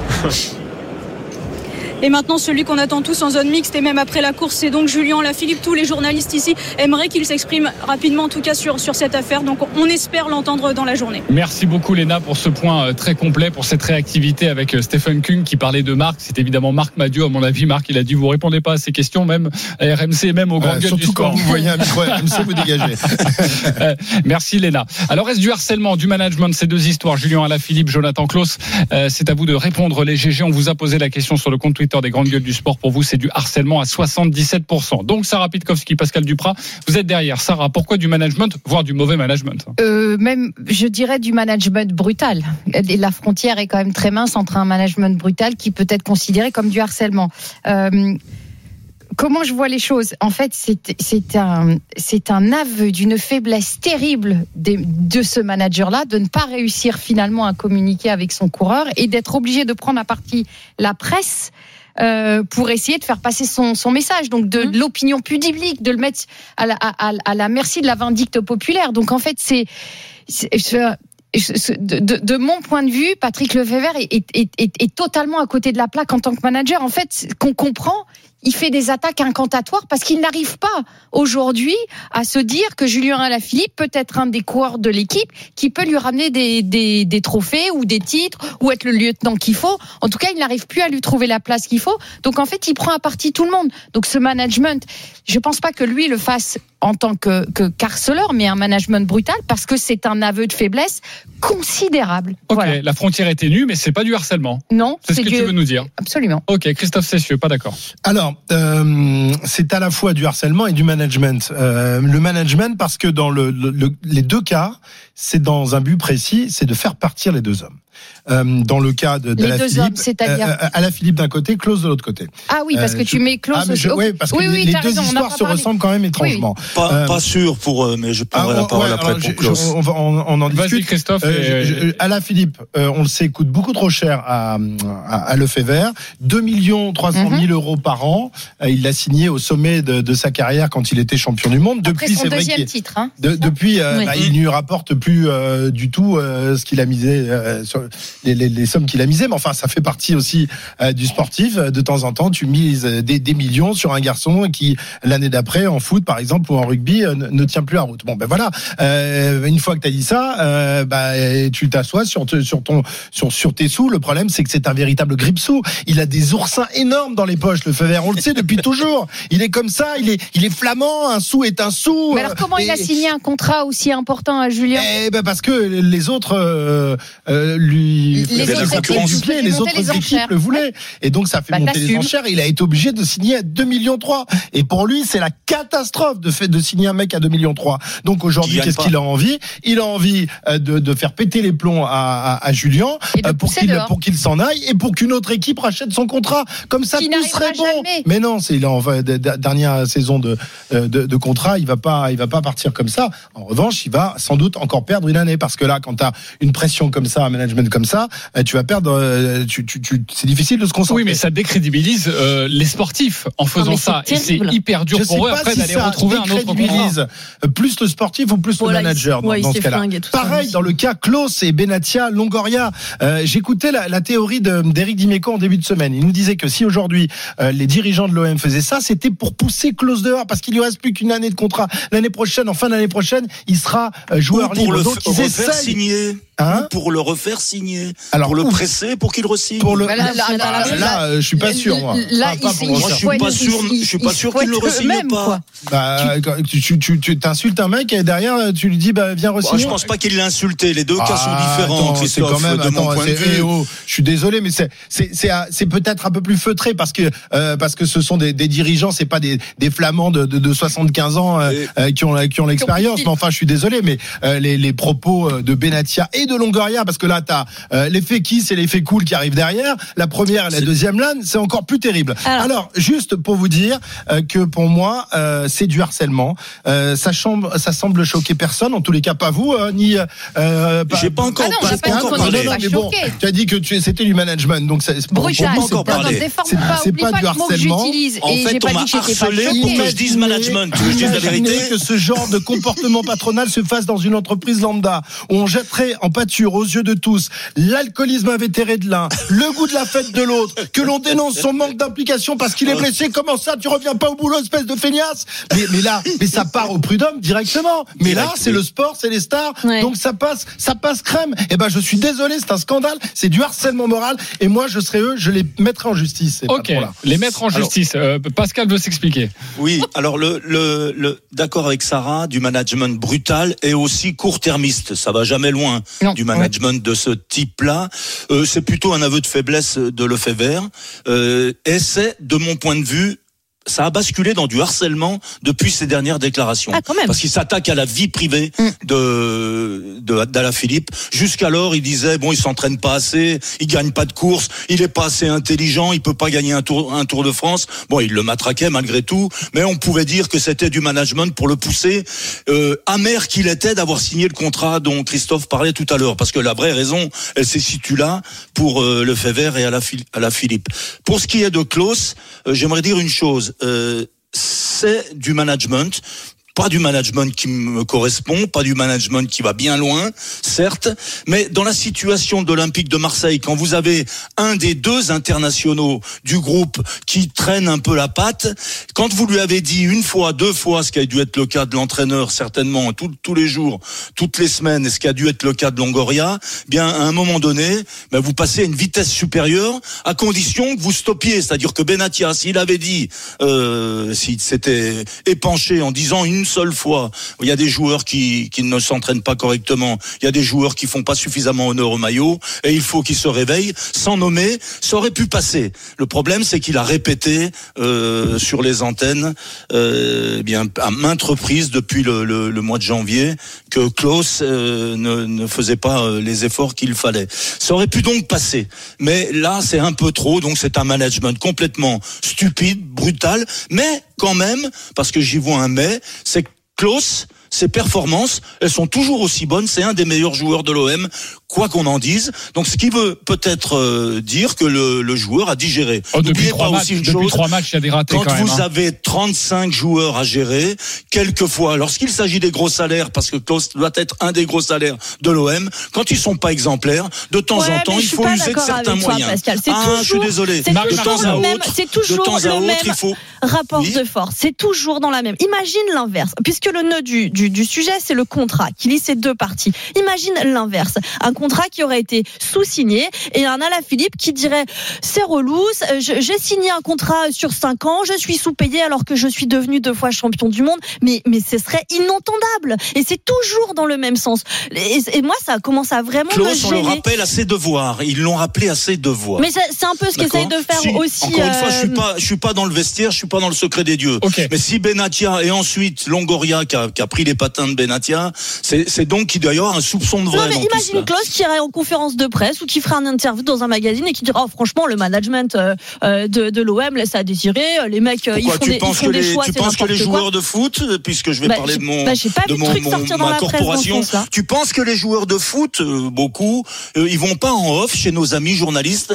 Je sais pas si Christophe, il a déjà interviewé des journalistes ou il est allé à la chasse aux Bah, informations. le font off, mais s'il y a bien des clients qui sont capables en off de vous balancer sur les managers ou sur les présidents, Ouais, ce et sont bien les joueurs. Ah, le, le nouveau. Ah, bah, Benatia, bah, et donc, qu'est-ce qu'il boit comme alcool? Oh là là, puis alors, euh, dis donc, euh, il est toujours fourré avec des gonzesses, il se fait des colliers. Enfin, tu vois, t'imagines le délire. On est, non, mais, Non, c'est mais, vrai que mais, mais la dans le puissance, sens la puissance du sportif en off, euh, je pense que dans le foot, c'est souvent arrivé. Quand tu as un vestiaire qui lâche le coach, le coach ne peut plus rien faire non plus. Ouais. C'est du, c'est Et du, C'est arrivé, mais Marie, c'est en off. c'est du harcèlement, mais c'est surtout de la bêtise pour toi. Oui, pour moi, c'est de- alors c'est de la bêtise parce que euh, pff, je vois le, le, le, le, le- le côté malsain de la presse euh, quand elle fait ça et qu'elle a pendant le- deux heures le fait vert en interview Ah bah, et qu'elle ressort Marie, évidemment. Marie, le bah fait oui, vert, mais Attends, le fait ah, vert, d'accord, tu mets- désolé, tu on va tu faire un peu de tu corporatisme. mets une pièce dans le dans le dans Oui, le ici. euh, Bah, tu sais je l'ai- obtenir, interviewé avec ton mari, on l'a interviewé dans une émission. On a on lui a posé une question et bam, il a balancé sur Julien. Je veux dire, faut pas aller très très loin avec avec euh, avec le Non, mais fait ce vert que, qui balance. ce hein. que tu veux nous dire, et c'était son argumentaire, c'est que j'ai donné une interview de 3 heures et on a repris que 3 minutes. Bah un Ouais, peu mais quand bon, même. trois Enfin, minutes, ce- ce- balance ce truc-là, je trouve que c'est relativement. euh, bah, je trouve qu'il y a beaucoup de bêtises. Il y a de la bêtise de la part de Lefebvre de continuer à, à utiliser ce levier-là. Là, ça marche pas en plus, c'est pourri et ça pourrit vraiment le, le, le débat. J'ai bien aimé que euh, le coureur suisse nous dise bon nous chez nous on parle de ski parce qu'il faut quand même bien sortir du, du truc. Voilà, euh, tout le monde ne- ne- n'a pas focalisé sur cette histoire-là. Je trouve qu'il y a de la bêtise de la part de sa femme Marion qui rentre dans le truc, mais mais ignore-le, qui ignore méprise. Enfin, je veux dire, ne rentre pas là-dedans, soit au-dessus de la mêlée. Jusqu'alors, Julien Alaphilippe, il avait la bonne attitude parce qu'il Bah disait oui, parce qu'il. C'est le premier Oula, téléphone ah, rouge. Ah. Les GG peuvent nous appeler. Vous le savez, s'il y a un problème. Euh, vous avez la ligne directe, mes chers GG, qui n'êtes pas dans cette émission. Bon, on va décrocher, les copains. Hein Allô, bonjour, c'est quel GG Salut les GG, c'est Jérôme. Jérôme Pinault Oh. est avec nous. Oh. Euh, C'est du pas grand Marion, capitaine. désolé, c'est pas Marion. Suppôt du grand capitaine. Désolé, c'est pas Marion. euh, Vas-y, Jérôme, euh, qu'est-ce que tu veux nous dire? Pourquoi t'as appelé? Là, je vous appelle parce que j'entends le débat et, je, je, je boue, je boue. Euh, Il y, a deux- il y a deux niveaux sur ce, sur ce sujet-là et on parle de harcèlement, allons-y, euh, c'est la mode en ce moment. Moi, je pense que c'est du, ma- du management à la Patrick Lefebvre que je connais très bien. C'est maladroit pour, pour dans, dans ce cas-là, mais c'est, il a toujours fait ça. J'entendais pendant le débat, euh, il n'arrive pas à parler à son coureur. Mais si, Julien, ce qu'il a entendu et lu dans la presse, Patrick lui a dit mille fois déjà, j'en suis certain. Le problème, c'est que quand on signe un gros contrat avec cette équipe-là et dans cette équipe-là, il faut assumer ce rôle de leader dans cette équipe-là et on se doit d'être exemplaire. Je pense que Julien ne l'a pas été, il n'a pas les résultats escomptés, le fait est très maladroit. Mais c'est à chaque fois qu'on va dire Patrick, il, a- il est maladroit, c'est une sortie. Mais il le fait à chaque fois. Tu Le passes truc, un peu vite sur le fait qu'il est doit- quand même. Il a fait une saison compliquée où il a eu beaucoup de chutes, les unes après les autres et tout. Il n'y a pas, pas, il y a c'est pas pas de chute et hein. d'incident. Il n'y a pas de chute et d'incident physique sans, sans ce qui se passe derrière, Marion. Il a perdu son niveau. On sait que Julien est quelqu'un qui a besoin d'être en confiance à 100%. Son manager ne le met pas. Et on sait aussi que Julien peut avoir des déviances dans son comportement quand il est euh, à la maison. Il doit faire le job à 200% et surtout passer la trentaine. C'est ce que lui demande Patrick. C'est ce que lui demande Patrick. Le mais cas quand il de- l'a signé, de il savait qu'il était de- comme ça. Il, Oui, a, il a pas pas parce qu'il a changé. signé Enfin, un il a- contrat à il- 2 millions qu'il est devenu Ça un a mec fait qui rire, fait la. mais c'est ce que je te dis. Ça a fait rire tout le monde pendant quelques années. Aujourd'hui, ça ne fait plus rire puisqu'il ne gagne pas, mais ça doit être une affaire entre son manager et lui. Pardon, mais ce que tu veux nous dire, Jérôme, presse. ce que tu veux nous dire, Jérôme, parce qu'on n'est pas justement dans le milieu du vélo, en tout cas moi personnellement et les auditeurs non plus, j'imagine, c'est que, on va dire, parfois le comportement festif. C'est ce que dit Patrick Lefebvre, hein, pas moi qui le dis. Le comportement festif de Julien Lafilippe, ça tout le monde le savait, c'est ça que tu veux nous dire? Non, mais Julien est un, est un vivant, c'est-à-dire qu'il fait le clown. Et dans beaucoup de, dans beaucoup de domaines, euh, quand t'es un clown, t'es pas sérieux. Euh, moi, j'ai fait la Suisse allemande. Quand t'es un clown, t'es pas sérieux. En Flandre, quand t'es un clown, t'es pas sérieux. Julien fait les deux. Il a été sérieux. Mais aujourd'hui, son côté clownesque, son côté déconneur, son côté je me couche pas, je suis pas un moine, je mets pas les jambes en l'air à 19h30, bah ça passe plus parce qu'il gagne plus. Et ça, c'est ça qui, qui, re- qui rejaillit aujourd'hui. Moi, ce que je veux dire surtout, c'est que cette, chose-là, le vert lui dit dans les yeux. Je peux vous dire que le vert n'est pas quelqu'un qui fuit. Il est sur toutes les courses et il est face à ses coureurs. Et quand il leur dit, c'est droit dans les yeux. Donc ça, c'est pas une surprise. Le côté emballement médiatique vient de la part, et j'ai beaucoup aimé ce que tu as dit, Marion, de la part Marie. de ça, Ah, Marion Marie, Ali. arrête, arrête, Mais- déconne pas. Marie, pardon, Marie, parce que Marion Rousse doit rester euh, la femme de Julien dans ces cas-là, doit le soutenir son mari. Si euh, elle est aussi la directrice du Tour de France féminin, elle est Christian Prudhomme. Vous avez déjà entendu Christian Prudhomme faire ce genre de déclaration? Non. Aujourd'hui, chacun doit rester à sa place. Il y a une déclaration de fait Ouais, enfin, elle a- maladroite Oui, dans la ah, presse. Elle a alors, une double- Jérôme, elle a une à- double pour casquette, Jérôme, là. Elle a une double oui, mais casquette. pour sa défense, Elle Non, non, mais pour sa directement défense, le Vert la cite. Elle attaquée Elle fait ne la com, cite que Julien com, elle fait de Lafilippe, la com. elle- non mais s'il ne cite que Julien. Lafilippe, Elle fait de il la tombe sur son de la com. coureur. Elle fait de la com. Non mais Et, et- et Jérôme, Madame- et Jérôme, Madame Gilbert, vous avez vu la déclaration de la femme de Ah, mais Philippe moi, tu Gilbert crois ça que- va, ça Ah va, oui, alors, bah, justement. bien là. Alors là, Mais moi, Là- moi là, quand, euh, pointé quand, du euh, doigt. Ce que j'étais attaqué dire- par le fait vert qui me disait j'ai plus de résultats, ma femme l'a pas appelé. Hein. non mais Elle a pas fait tout. ouais, mais il il n'a a pas, pas il a parlé pas, parlé de ta femme en conférence de presse, Jérôme. Exactement. Enfin, je, je veux dire, Ouais, il, il faut aussi remettre en, en- dans le contexte Je que crois que il y elle a- n'a jamais ouais. répondu Marion jusqu'à maintenant parce qu'elle n'avait pas été citée en tant que telle. Là, il la cite. Donc, je veux dire, il y a un moment, elle a le droit de se défendre. Ok, vous n'êtes C'est pas aussi d'accord un sur ce personnage public. On en a Donc, parlé euh, en tout cas. moi, ça me choque pas qu'elle ait pris enfin le, le droit de Pour moi, répondre. pour Patrick Lefebvre, euh, ça fait partie du- des choses qui, du- qui font que Julien a du mal à se concentrer. Ok. Si tu lui avais coûté s'exprimer. 2 millions et demi par an, je pense que tu te serais mis sur la gueule avec lui. euh, Oui, il aurait attaqué la femme et les Ça enfants. risque- ça, ça risque pas. ça risque Merci Jérôme Pinault d'avoir été avec nous, de nous avoir euh, appelé pour aussi nous dire ta vérité sur ce, sur ce dossier. On se retrouve dans quelques instants. La punchline des GG, Amandine Henry qui se plaint du taux d'affluence hier lors du, du match France-Allemagne. C'était cette semaine. À tout de suite sur RMC. RMC jusqu'à midi, les grandes gueules du sport. Jean-Christophe Drouet. Toujours avec Christophe Cessieux, Marie Martineau, Sarah Pitkowski, Pascal Duprat. Si vous avez raté la première heure d'émission, n'hésitez pas. Après euh, cette émission à midi, précipitez-vous sur, sur le podcast. Un très bon débat sur le 15 de France, une passe d'armes entre Pascal Duprat et Christophe Cessieux. Et puis un, un très bon débat euh, sur Julien Alaphilippe et Jonathan Klaus il y a quelques instants. Sachez que dans 10 minutes, c'est le zapping des GG. On s'en fout, on s'en fout pas. Avec notamment les grands débuts d'Antoine Dupont avec l'équipe de France de rugby à 7. Euh, C'était euh, cette nuit, la nuit dernière, c'est comme ça qu'on dit. Euh, voilà, un reportage. Si ça vous intéresse, si tout le monde s'en fout, bah, le reportage on met à la poubelle, donc ça me gênerait un petit peu. Mais sinon, ça va être génial. Les contre-attaques, on en parle ou non? La pression qui à nous 11 met. heures. Ah ouais, parce que là, je suis très très très, en retard, donc j'aimerais bien euh, mon À sujet. 11h, vous proposerez votre débat, ne vous les inquiétez gens pas. ne comprennent pas ce que je veux dire. non. Vous inquiétez Ah ben, nous pas, non plus, hein. vous proposerez votre débat à partir de 11h. Alors hier, l'équipe de France féminine s'est qualifiée euh, magnifiquement d'ailleurs pour la finale de la Ligue des Nations en battant l'Allemagne 2 buts 1. Les Bleus disputeront mercredi face à l'Espagne leur toute première finale de leur histoire dans une grande compétition. La rencontre se disputait à, Lyon au Groupama Stadium, c'est le nœud du, du problème, dans un stade à moitié vide ou à moitié plein, tout dépend comment on voit le, le verre. 30 267 spectateurs. Sachez que c'est un record sur le sol français euh, pour un match de football féminin hors grande compétition. Mais pour les Bleus, eh bien, elle voit plutôt le, le verre à moitié vide. Cette semaine, certaines joueuses ne comprenaient pas le manque d'engouement autour de cette rencontre. C'est la punchline des GG, Amandine Henry dans Le Parisien. C'est donc rapporté par notre copine Siri. RMC, la punchline GG. Il y a encore du travail. C'est désespérant. Que faut-il faire de plus? Nous, les joueuses, on se donne à fond. C'est une belle affiche, c'est un beau stade. Une belle ville, on ne sait pas ce qu'il faut faire. On en parle, on se pose la question, que faire pour remplir des stades? Quand on voit les autres pays, ça marche. Pourquoi ça ne marche pas chez nous? On ne comprend pas trop.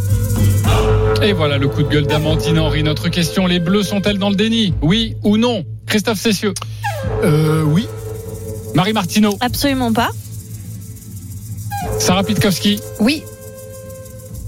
Pascal Duprat Bien sûr que oui. T'as changé de bord, euh, Christophe Ouais, en fait, en réfléchissant au sujet, ouais, j'ai changé. Ça lui arrive Hier, parfois hier, de je- non, mais je l'ai dit hier, je l'ai dit hier à, à Max Abolin, notre producteur. D'accord. Travaillons sur le sujet, ouais, je me suis dit oui. Voilà, il a changé d'avis, parfait. Voilà. Il va tout remettre en ordre dans sa tête, ne vous inquiétez pas. Pourquoi oui, Sarah Pitkowski Pourquoi oui? Dans le déni, parce qu'en fait, euh, j'ai le sentiment qu'elles euh, qu'elles aspirent à quelque chose aujourd'hui qui n'est malheureusement pas réalisable sur le sol français. Si, euh, si on se pose de manière objective et pragmatique, 30 000 pour un match de l'équipe de France où cette équipe de France n'a pas encore gagné un grand titre, mais c'est déjà fantastique. Fantastique. Je vais juste faire une comparaison. Le championnat.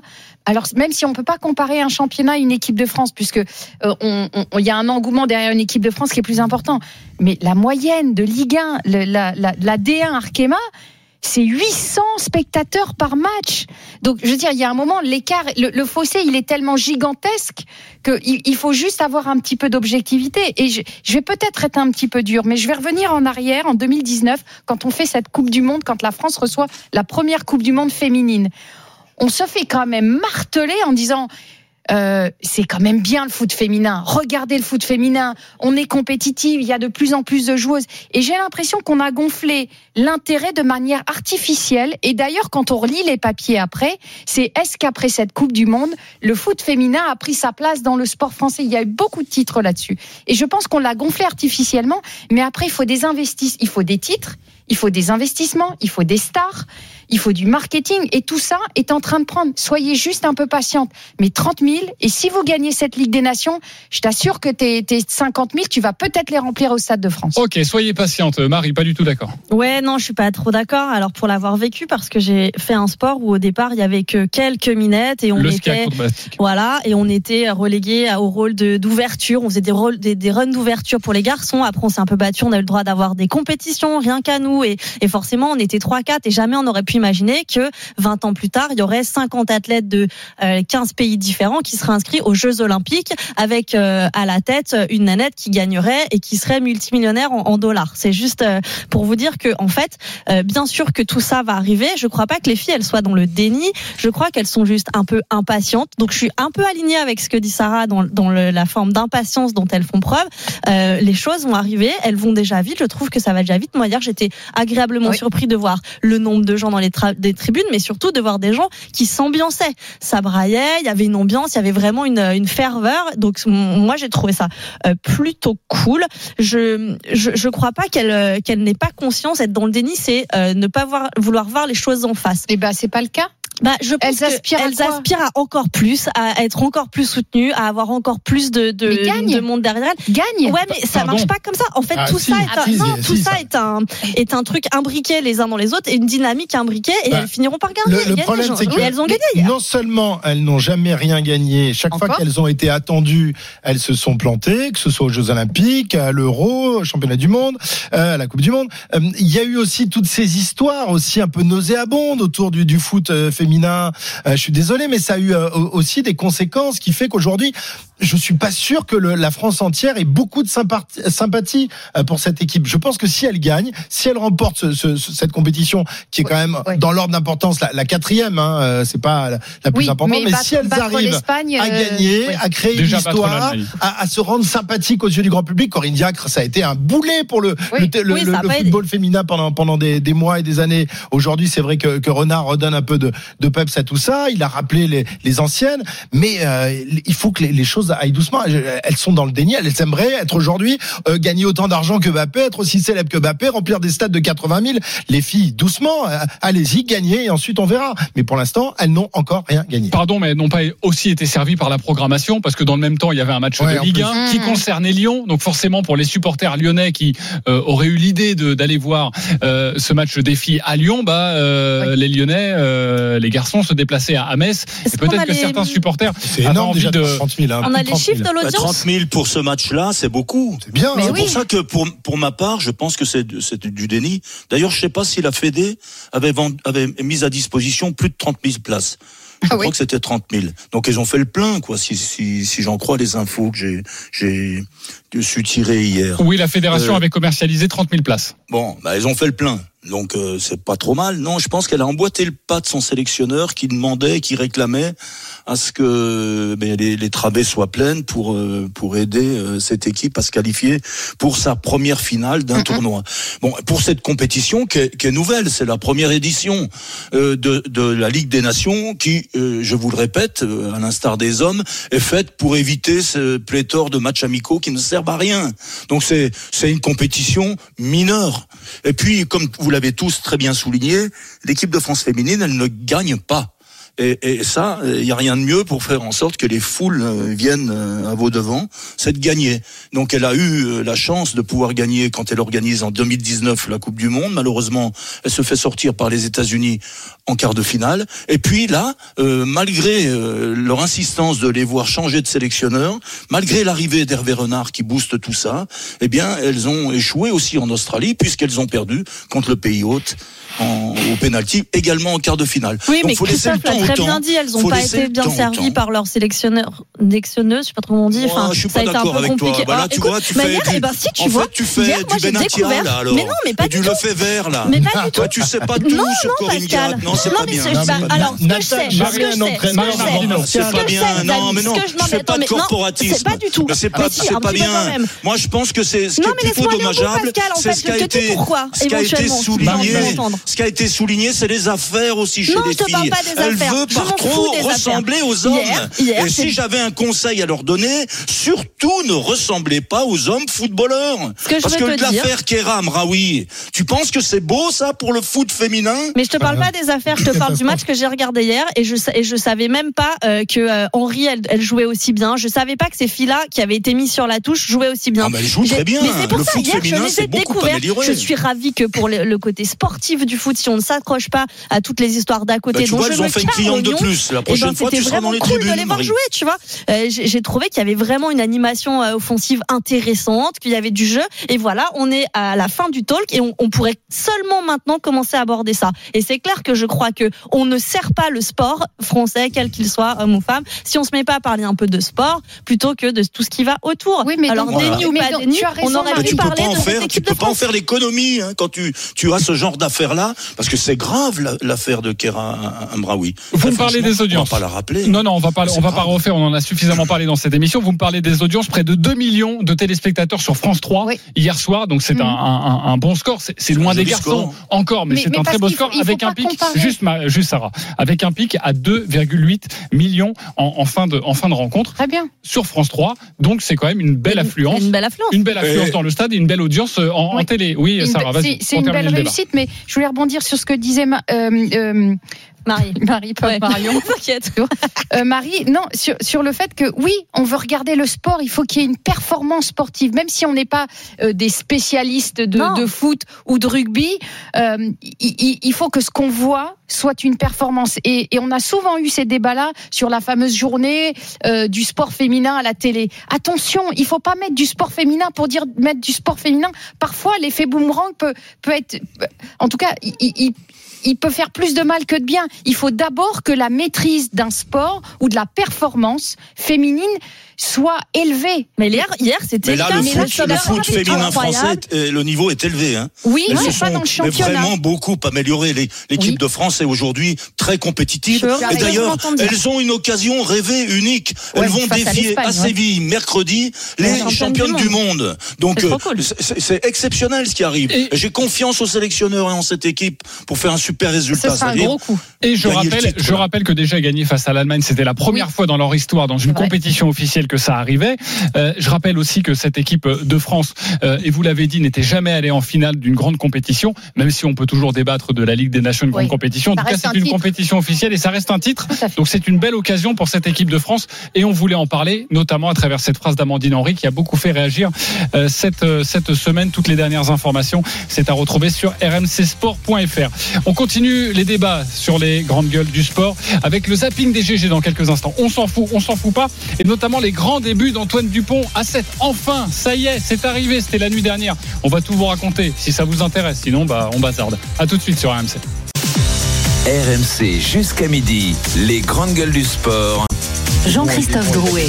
10h47 de retour dans les grandes gueules du sport avec ce matin Christophe Cessieux, Marie Martino, Pascal Duprat, euh, Sarah Pitkowski. Sachez qu'à partir de 11h, nous allons parler de Teddy Temgo qui se lance et qui s'est lancé un pari fou, réussir à aller chercher une médaille aux Jeux Olympiques de Paris en triple saut. Pourquoi c'est fou? Bah Parce qu'il a arrêté sa carrière il y a 5 ans. Maintenant, c'était ses grands débuts hier soir. On va tout vous raconter. Ça, c'est à partir de 11h. Donc, soyez bien présents au rendez-vous. C'est le moment de l'alerte. La roue RMC jusqu'à 1000 euros par mois sur votre, sur votre compte en banque jusqu'au 29 février 2028. Est-ce que ça vous intéresse? Euh, Participez maintenant, envoyez par SMS roue au 732-16, roue au 732-16, 1000 euros par mois pendant 4 ans. C'est énorme ce que nous vous proposons sur RMC. C'est le moment de jouer. Ça peut, vous aussi, vous arriver. Tout de suite, on s'en fout, on s'en fout pas. RMC, le zapping des grandes gueules du sport. Comme d'habitude, plusieurs informations à vous donner, l'actualité de la semaine de ces dernières heures. À vous de me dire si ça vous intéresse ou non. Si tout le monde s'en fout, on zappe l'information. La première à vous donner, mes GG, les grands débuts d'Antoine Dupont à 7. On s'en fout, on s'en fout pas. Marie Martineau. Ah, je vais dire, je m'en fous pas. Euh, T'hésites? Oui, parce que je trouve qu'on en fait beaucoup trop, mais du coup, ça sera l'occasion de le dire. Ok, parfait. Pascal Duprat. bah, comme on en fait beaucoup trop, je, je m'en fous. Sarah C'est exact que Pitkowski. je, je- Ouais, je j'allais- suis alignée avec Pascal. Ouais. Ok, très bien. Christophe Cessieux. Ah non, on s'en fout pas quand même. L'aventure olympique euh, est bel et bien lancée pour Antoine Dupont. Le Golden Boy du rugby français a donc disputé ses premières minutes avec les Bleus du, du 7 cette nuit à Vancouver. Deux matchs, deux victoires pour l'équipe de France déjà qualifiée euh, pour les quarts de finale. On va tout de suite rejoindre notre envoyé spécial au Canada, Winnie Claret. Bonjour Winnie. Salut les grandes gueules, salut à tous. Alors Antoine Dupont n'a pas euh, débarqué dans la peau d'un titulaire, mais il a déjà marqué les esprits. Oui, on s'y attendait hein, et ça se confirme à Vancouver. Antoine Dupont est l'attraction du week-end. Écoutez l'annonce du speaker lorsqu'il entre pour la première fois en jeu contre les États-Unis.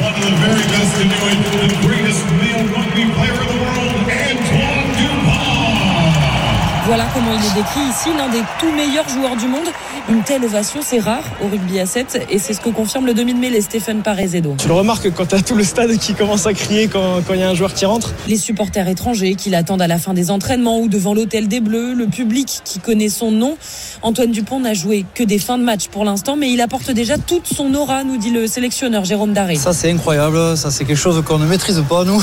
voilà on découvre mais il faut faire avec parce que ça peut être le roller coaster, ça peut être très positif l'arrivée double peine donc on va rester concentré. L'histoire retiendra que face aux Américains, les Français ont marqué l'essai de la gagne une minute après l'entrée en jeu d'Antoine Dupont et que face aux Samoans, il leur a fallu 10 secondes seulement après son arrivée sur le terrain. Lui n'a pas mis d'essai, mais il fait marquer et Jérôme Daré n'a aucune crainte sur son intégration. Chaque fois qu'il rentre, ben, il apprend, il progresse, il a envie d'en découdre, on voit de bons plaquages, on voit qu'il met la tête dans les règles, c'est parfait. Il va monter en puissance, donc moi je suis pas inquiet sur sa mise en progression, il va se régaler. Ouais. Tous le disent, hein, hein. Dupont apporte de la sérénité à ses coéquipiers. Il s'est déjà imprégné des codes du rugby à 7 et ça se sent, explique Stéphane Parazedo. Il a fait le taf et il l'a très bien fait. Il est très bon et on attend, on attend de voir nous aussi euh, un peu des éclats euh, comme il peut faire avec le 15 de France. Des coups d'éclat pour aider les Bleus à aller chercher la première médaille de leur saison à 5 mois des Jeux de Paris. Ah, Merci beaucoup euh, Winnie. Je le disais, les Bleus qui sont déjà assurés d'aller en quart de finale. Il y a le dernier match de poule contre l'Australie ce soir à 22h49. C'est toujours très précis en rugby à 7. Ouais, c'est comme un train, comme la SNCF, sauf qu'eux ils sont pas en retard. 22h49. Euh, Marie, ça t'intéresse, mais ça ne t'intéresse pas? Oui, c'est juste que je trouve qu'on en fait beaucoup. Euh, laissons- Laissons-le euh, faire son chemin, laissons-le aller euh, jusqu'au bout de son histoire dans, dans cette nouvelle discipline. Enfin, hier, je découvrais des, des campagnes de communication de la Fédé internationale de rugby à 7 euh, ciblées sur lui. Enfin, le gars fait son premier match et tout. Arrêtez, quoi. Ok, ça- il a comme ça qu'on été. fait grandir un sport, Marie, non? Peut-être, non, je crois pas. Je crois pas que ce soit, en- en- surtout pas un sport collectif en, en mettant comme ça l'accent sur un mec qui va venir faire une incartade en plus, parce que voilà, il vient et il va repartir, j'imagine. Mais euh, euh, voilà, je, enfin, je sais pas. J'ai l'impression que c'est, c'est beaucoup. Et euh, comment le dire sans être euh, euh, désagréable? Genre, Sportivement, c'est un monstre, mais à côté de ça, on ne connaît pas trop Antoine Dupont. Il, il est pas, c'est pas quelqu'un, je trouve, de très vendeur. Tu vois, il a pas un charisme ou des, des histoires à raconter. Ou il est quand même très très discret. il prend la parole euh, très très peu, hein, Antoine Dupont. Donc euh, je comprends pas trop ce, ce- ce- cette façon de se servir de lui comme ça à outrance en fait. Et, et j'ai peur que ça desserve finalement sportivement notre équipe de France. Christophe, pas d'accord, j'imagine. Non, non. Alors il y a des choses sur lesquelles je suis d'accord avec Marie. C'est vrai que Dupont finalement est quand, est quand même un, un inconnu aux yeux du grand public. C'est pas euh, c'est pas un mec avec qui tu, à, à qui t'as envie de taper dans le dos en lui disant ouais on va, on va aller boire des coups. Il a, il garde un, voilà une certaine retenue, une certaine distance vis-à-vis Toi, tu des. préfères aller boire des coups avec Danti Je, avec, Non avec- plus. Tu sais, moi, je Parce bois des coups tu avec tout le sur monde. l'épaule Alors, de euh, le Zidane monde. pour aller boire un coup, toi. Non plus, bah, Bon. non plus, non plus. non plus. Ouais, Mais, mais, en- mais malgré tout, c'est un immense champion.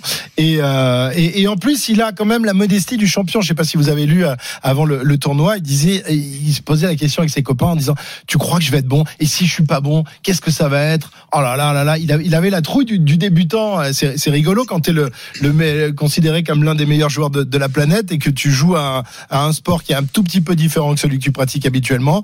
Euh, j'ai adoré ses doutes et puis euh, j'ai adoré également ce qu'a ce qu'a dit euh, Grégory Aldrit, le capitaine du 15 de France, qui lui a, a dit euh, j'ai le gabarit pour jouer à, à 7, mais euh, je n'ai pas du tout ni la caisse ni le cardio pour jouer pour faire ce sport euh, qui demande qui demande un cœur énorme et, qui demande vraiment un, un- souffle de dingue. Donc voilà, c'est deux sports bien différents, mais on va voir si Antoine parvient à, à, à le hisser sur euh, sur au sommet du, du, sport mondial. Bon, Pascal Duprat et Sarah Pitkowski n'ont pas voulu entrer dans ce débat. Pour eux, ça ne les intéressait pas. Donc, merci à vous, Christophe et Marie, parce qu'on avait prévu un reportage.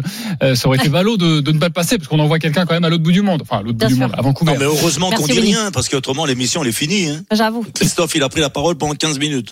c'est vrai, c'est vrai. On peut s'en plaindre parfois. Dis donc, toi, Et là, il a tu tellement me parlé. les oreilles Alors, ce matin. Il hein. a- sachez qu'il a tellement parlé que les autres zappings prévus, j'ai pas pu Ah le oui. faire, mais on les fera demain. Euh, je sais que Marie, tu seras avec nous en direct Ah, de Lille ça va. euh, pour Ok. avec notamment euh, la ministre qui a réagi au dossier Ouais. Clarissa Gbegnenou, et puis Fernando Alonso qui donne déjà le titre à Max Mhm. Verstappen à, à 10 jours de, de la reprise. Oui, Juste un tout petit mot. En ce moment euh, a lieu la demi-finale euh, du championnat du monde de, de tennis, de table, de ping-pong. Et l'équipe de France eh bien, est bien partie pour se qualifier pour la finale. Elle mène 2 points à 1 et Félix Lebrun est euh, en ce moment devant sa table. Il mène 2-7-0 face à un, taille d'un gar- garçon de Taipei et il est énorme. Euh, euh, J'avais jamais vu euh, des, des- des matchs de ping-pong comme ça à ce niveau-là. C'est dingue. On n'arrive même pas à avoir la, la balle tellement ça va vite. C'est impressionnant. Et là, on a un vrai phénomène. Et donc, bah, peut-être euh, peut-être une médaille d'or, sait-on jamais. Et Pour on les en parlait déjà la semaine dernière dans, dans cette émission. Sachez que c'est à suivre sur le Twitch d'RMC Sport si vous avez envie de, de regarder cette rencontre en même temps que vous voulez écouter les grandes gueules du sport. On se retrouve dans quelques instants à partir de 11h. Le défi fou de Teddy Temgo. Est-ce que vous y croyez? On racontera sa soirée à Madrid. C'est pas très bien passé. À tout de suite sur RMC. RMC RMC, 9h30 midi. Les grandes gueules du sport. RMC, 9h30 midi. Les grandes gueules du sport. Jean-Christophe Drouet. 11h06 de retour dans les grandes gueules du sport. Nous sommes ensemble jusqu'à midi pour notre plus grand plaisir. Cette émission est un carton, notamment en podcast. Merci de nous écouter euh, toujours plus euh, nombreux. Si vous avez raté les, les premiers débats, on a parlé du 15 de France, de l'affaire à la Philippe. Est-ce que c'était du harcèlement euh, ou encore de l'équipe de France féminine de, de foot? N'hésitez pas à aller réécouter tout ça en podcast. Toujours avec Christophe Cessieux, Marie Martino, Sarah Pitkowski, Pascal Duprat. Croyez-vous au défi fou de Teddy Temgo? Ce sera notre prochain débat dans quelques instants avec sa soirée à Madrid. On va tout vous raconter. 11h30, le débat caché que je trouve exceptionnel. C'est pas juste parce que je l'ai choisi, hein, c'est juste que je le trouve exceptionnel et j'imagine que ça va vous faire réagir. Et puis 11h45, les GG contre-attaque. Vous pouvez prendre les commandes de cette émission. Vous le savez, les GG en nous proposant un débat soumis au vote sur le compte Twitter des grandes gueules du sport. Le grand gagnant viendra exposer sa problématique à 11h45, 20 secondes pour nous vendre votre sujet. Allez, je Sarah. Euh, ce lundi, Stefano Tsitsipas vient de sortir du top 10. Vous allez me dire, mais pourquoi? Mais parce que ça marque en fait, eh bien, euh, la désertion. On sait comme ça qu'on peut dire la dés- Oui, on peut dire. La désertion. Bah, des joueurs avec un revers à une main du top 10. C'est la première fois depuis 1973. Alors je vous pose la question, êtes-vous nostalgique des superbes revers à une main dans le tennis? Oh, la nostalgie. Elle invoque notre amour du tennis ou notre désamour du tennis. Je ne sais pas. Merci Voilà. beaucoup pour cette proposition. Marie Martineau. Moi, j'aurais aimé vous parler d'une jeune fille qui s'appelle Isaora Tibus, qui est championne euh, du monde et médaille olympique euh, d'escrime et qui a été contrôlée positive il y a quelques euh, semaines à l'Ostarine et qui a fait un choix très particulier de défense pour tenter de réussir à participer aux Jeux olympiques cet été. Pas d'échantillon B. Pas, d'échantillon B, alors on rentrera dans les détails si vous votez euh, bah, pour ce Très sujet. bon sujet proposé par Marie Martineau. Pascal Duprat. Eh bien moi tout simplement euh, jeudi soir en regardant euh, l'OM jouer, se qualifier brillamment pour euh, la suite de la compétition en Europa League, je, il me vient euh, comme ça une croyance. Est-ce que euh, Jean-Louis Gasset va permettre à l'OM de se qualifier pour la Champions League? Voilà ce dont je voudrais parler avec vous. Gros pari et gros débat proposé par Pascal Duprat. On dit souvent le meilleur pour la fin, c'est pas toujours vrai, mais euh, Christophe Cessieux, ton débat, ta proposition. sera pas vrai. Moi, j'ai envie de vous parler des grands fauves. Les grands fauves qui, à cette sortie de l'hiver, sortent du bois, sortent du bosquet et sont prêts à tout croquer. Les grands fauves du cyclisme mondial. Les Vingegaard, Pogacar, Evenepoel, Roglic, ils sont tous en train de sortir. Vingegaard hier, première course, première victoire. On va assister à une saison exceptionnelle de vélo. On aura les quatre plus grands au départ du tour et je vais vous expliquer pourquoi c'est exceptionnel. Votez pour Cessieux, c'est ça Votez pour moi Parfait. Il, alors, a fait 12 secondes pour la Jacques. première fois. Et- voilà. C'est faire court. et manger des pommes. Euh, alors sachez qu'il y a une information importante, je vous la livre, hein, je vous en parlais Oui, il y a quelques instants. Sachez que l'équipe de France de, de tennis de table vient de se qualifier pour la finale des championnats du monde par équipe pour la première fois depuis 1997. Ça fait 27 ans que l'équipe de France attend ça et demain à midi, les Bleus défieront Ouais, la Chine hein. qui a remporté les dix derniers championnats du monde par équipe. Ouais. Ok, c'est dire le la morceau. montagne, la montagne va être très euh, haute. Félix Lebrun, exceptionnel, il a remporté ses deux simples ce matin. Il est en- dans une forme éblouissante avec, avec son frère, avec Gozi, son 3. Et franchement, ils sont impressionnants depuis le début de la compétition. 3-7 à 1 face à Taïwan, donc la victoire de, de notre équipe de France. Et on, on aura un débat demain dans les, dans les grandes gueules du sport, forcément, on en reparlera de cette équipe Sur de Félix France. de- Lebrun, de tennis changer de table. look? Non, on va, Non on va, on va pas s'attaquer au physique tout de suite. On va quand même parler un petit peu de sport, si tu le veux bien. Enfin, à Mais part quel, si tu, quel champion en tout cas? Incroyable. Franchement, c'est, ça donne même envie de, de Ah ouais, regarder. de- ça ça portera remettre. On a envie de sur ça notre en débat. Je suis en train de faire le conducteur en même temps que je vous parle. je trouve que c'est plutôt pas mal. Ça me fera gagner du temps Bah, cet bien sûr, après-midi. c'est malin, Euh, malin. et ça se passe en, en Corée du Sud et c'est à suivre euh, sur euh, la chaîne Twitch euh, d'RMC Sport. Allez tout de suite, une citation. Serge, Serge Usan a dit un jour, entre la folie et le génie, la frontière est mince. RMC, les grandes gueules du sport passent la seconde. C'est parti pour Teddy Tango, son dernier essai. Allez bien le contrôler, le faire valider. J'ai rêvé que je, Je voyageais dans le passé. C'est mesuré C'est mesuré C'est mesuré. C'est mesuré C'est du 18 mètres 10, 18 mètres 20 Vous dites que vous avez fabriqué une machine à voyager dans le temps à partir d'une DeLorean. Il va être champion du monde, c'est pas possible autrement. Teddy Tango sont mesurés, on attend évidemment ça avec une impatience 18 mètres 04 18 mètres 04 Du futur. Dans une machine à voyager dans le temps que vous avez inventée. Teddy Tango dans la cour des très grands C'est pas fini Ça y est Il est champion du monde Champion du monde Je suis de retour du futur.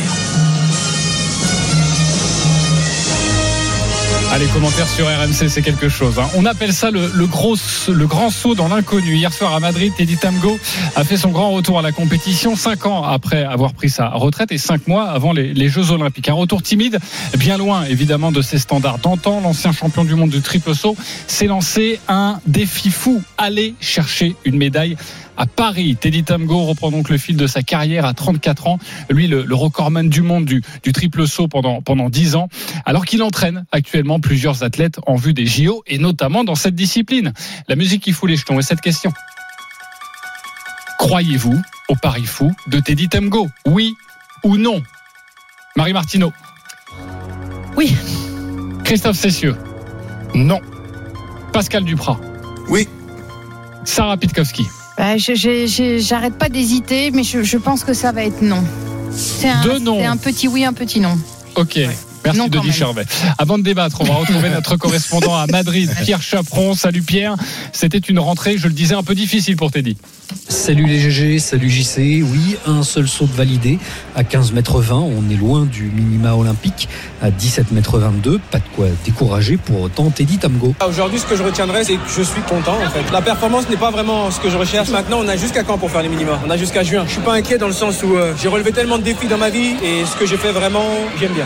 Madrid pour revenir, une petite salle dans le sud de la capitale espagnole, un millier de personnes. Alors, ils sont surtout venus voir Jordan Diaz, la star locale et vainqueur de l'épreuve hier soir avec un saut à 17 mètres 52. Alors pourquoi Madrid? Teddy Tamgo voulait se mettre dans le bain le plus rapidement possible. Il me fallait une compétition. Mon but à la base, c'était de sauter en mars parce que, en fait, tout simplement, je voulais d'abord m'occuper de mes athlètes, qu'ils finissent la saison et ensuite j'enchaînais. Sauf qu'à un moment donné, avec l'entraîneur, avec mon équipe, on s'est dit, écoute, saute avant. Il y avait Madrid. On a dit, ok, ça tombe bien. Donc j'ai dit, allons-y. Une partie de son clan l'accompagnait, d'un côté son entraîneur Ivan Pedroso et de l'autre ses athlètes qui l'entraînent comme le champion du monde du triple saut Hugues Fabrice Zango. Le Burkinabé euh, pas étonné de la performance de Tamgo mais il reste confiant pour la suite. Alors la performance elle est assez anecdotique. Une première compétition c'est extrêmement compliqué.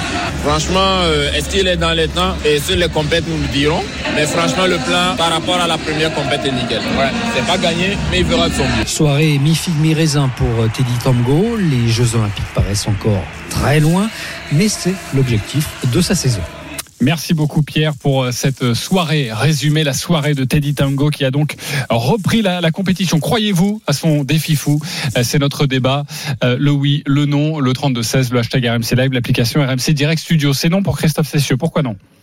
Alors c'est non, même si je suis pas un grand euh, spécialiste du, Du triple saut. Ah bon J'aurais bien aimé que Renaud Longuèvre euh, prenne son téléphone et appelle sur le sur la ligne rouge pour. On lui lance l'invitation. Voilà, bah, Renaud, si, si t'es là quand même, euh, viens nous expliquer un petit peu parce que bon, euh, quand on regarde ça, euh, ça semble quand même très compliqué. Euh, euh, il a mordu hier à cinq reprises sur six tentatives euh, et le seul saut qui a été mesuré, il était à à 15 mètres 20, je Oui, crois, c'est ça. c'est ça. Donc on est à plus de 2 mètres, 2 mètres, c'est énorme 2 Des mètres. Il y a des mecs qui mettent euh, une carrière pour euh, boucher 2 mètres euh, pour participer au jeu. Les minima c'est 17 mètres 22 et pour essayer d'obtenir une médaille, il faudra sauter entre 17 mètres 80 et 18 mètres. Donc, il est quasiment T'imagines le gap quoi Il faut il faut vraiment qu'il soit qu'il rallonge les jambes, soit qu'il ait des muscles surdéveloppés d'ici d'ici deux mois.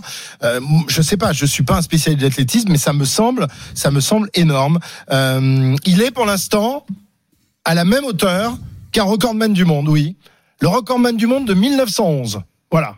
Euh, qui avait sauté donc euh, à cette distance-là, donc euh, il y a un peu plus de 200 ans. Alors je ne sais pas si euh, il va réussir à rentrer dans la DeLorean et à rattraper le, le temps perdu. Notre ami, Te- notre ami Teddy, euh, qui euh, par le passé avait réalisé des sauts incroyables. hein. on rappelle ses, ses, ses records, c'est euh, 18 mètres 04, je crois, Mm, mm. en extérieur, euh, 17 93 en salle. Oui, mais c'était il y a longtemps. Malheureusement, c'était il y a C'était il y a longtemps. 10 et puis euh, Plus de 10 sa, sa carrière, la carrière de Teddy, c'est c'est un surdoué de ce sport. Mais il c'est été, seulement il a son dé- été c'est le bouffé. début de son retour. Ouais, mais il a été bouffé C'est le par début de son retour. Et Sa en plus, il a été contrarié tout au long de sa carrière par pas mal de blessures. Donc Ouais, ça- il Oui, on peut pas supposer qu'il est encore loin. frais. Ouais. Euh, il est peut-être encore frais. Il n'a pas été usé peut-être par sa carrière. Ah bah, et puis il a été aussi, usé par les soit blessures, il- quand non, même, je euh, connais pas il a Teddy été- Tamgo, mais soit il est franc barjot, ok, à, à vouloir être euh, la risée de tout le monde en Soit annonçant qu'il veut faire une médaille, ok, alors qu'il va, d'après ce que tu me dis, puisque c'est, il a les, les, records et les standards de 1911, euh, donc tu es en train de me dire qu'il va pas faire les minima? Moi, j'arrive pas à le croire ça. C'est sûr qu'il va les faire. Ah oui, mais bien Il sûr, c'est facile. Euh, bah, c'est sûr qu'il va les faire, mais c'est- tellement facile. Deux mètres de plus à l'échelle, mais vas-y. Oh, mais- c'est tellement facile, vas-y. Il a mordu cinq fois. Non, Puisque mais- Pascal te le dit, c'est trop facile de mettre de plus. Bon, enfin, non, mais c'est, Teddy. Tamgo qui a mordu hier. T'es pas obligé de me mordre, là. Écoute, est-ce que, est-ce que tu peux accepter que hier, c'était son retour, une reprise? T'as déjà vu des matchs amicaux au foot? Ça ressemble en rien à des matchs de compétition. T'as déjà vu les cyclistes s'entraîner Ouais, mais là, il est en compétition déjà, euh, Pascal. Il est en Oui, compétition mais- avec lui-même Ouais, pour faire mais- les minima. Pour faire Et les disons qu'il y a, il y, a, il y a le temps qui va jouer peut-être contre lui parce que c'est Ben, quand ça, même le restreint. Il faut qu'il fasse les Et- et le minima. physique- Non, mais peut-être qu'à l'inverse, le temps jouera pour lui parce qu'il aura pas le temps de s'user ou de se blesser, justement. L'adrénaline peut le tirer. euh, Alors, euh, moi, je- j'ai évidemment, vu ma position, je pouvais pas dire que je ne crois pas à ce retour. J'y crois fondamentalement. Moi, je dis y pour moi-même et, et- et évidemment que s'il y va, c'est qu'il sait très bien quelles sont ses forces et ses faiblesses et qu'il a pesé le pour et le contre et que il a euh, dans ses dans ses poches des capacités pour faire quelque chose. Il l'annoncerait pas comme ça, euh, surtout qu'il y va de sa crédibilité, même en tant que coach du coup, puisque tout ça sûr. un petit peu euh, euh, ridicule. euh, Marie, pour que les auditeurs comprennent bien, et c'est pour ça que ta présence est importante ce matin, euh, tu as arrêté ta carrière pendant 7 ans et tu t'es dit, moi, mon objectif, je reviens, ok, je reviens pour les Jeux Olympiques et tu as fait deux fois euh, des médailles d'argent en 2014 et en 2018. Je te laisse continuer. Eh bien, disons que euh, j'avais les mêmes qualités que euh, Teddy Tamgo, la fraîcheur mentale d'avoir quitté le field of play pendant un petit moment, euh, le, le défi. La, le, le, le truc qui crée une tension et qui te permet de te surpasser. On voit des hommes avoir des capacités euh, tu savais, tu physiques. savais que tu allais faire une médaille Euh, je l'ai su euh, à partir du moment où, à la fin de la saison qui précédait, j'ai eu une saison pour faire, me qualifier. C'est parce que nous, en plus, on a l'hiver et l'été, donc il y avait vraiment une saison pour me qualifier. À la fin de la saison, je savais que j'étais au niveau pour euh, Pour aller chercher pour une aller médaille. chercher une médaille. Et en partant au jeu, je savais que je rentrerais avec une médaille. Et je l'ai dit à mon père qui m'a pris pour une dingue, qui m'a dit tu vas redescendre un peu, calme-toi. Je lui ai dit tu devrais vraiment regarder. Il voulait pas regarder. Je lui ai dit tu devrais regarder parce que je vais rentrer avec une médaille. Et euh, Voilà, il a que six pris mois, ça hein. pour quelque mis chose combien de temps à te, à te euh, réathlétiser, à redevenir performante alors, je revenais de très très loin, vous le savez, on le dit Mm. souvent, j'ai- j'aimais bien euh, boire du champagne et je tenais une boîte de nuit. Mais euh, donc je partais de très très loin. Mais en une année, j'étais revenue euh, et j'étais un peu plus jeune que lui, mais j'étais revenue à un niveau euh, physique acceptable qui nécessitait quand même de faire très attention aux blessures et tout. On m'a très bien managé, j'ai été bien entourée. Euh, Teddy Tango, il est jamais parti de la salle.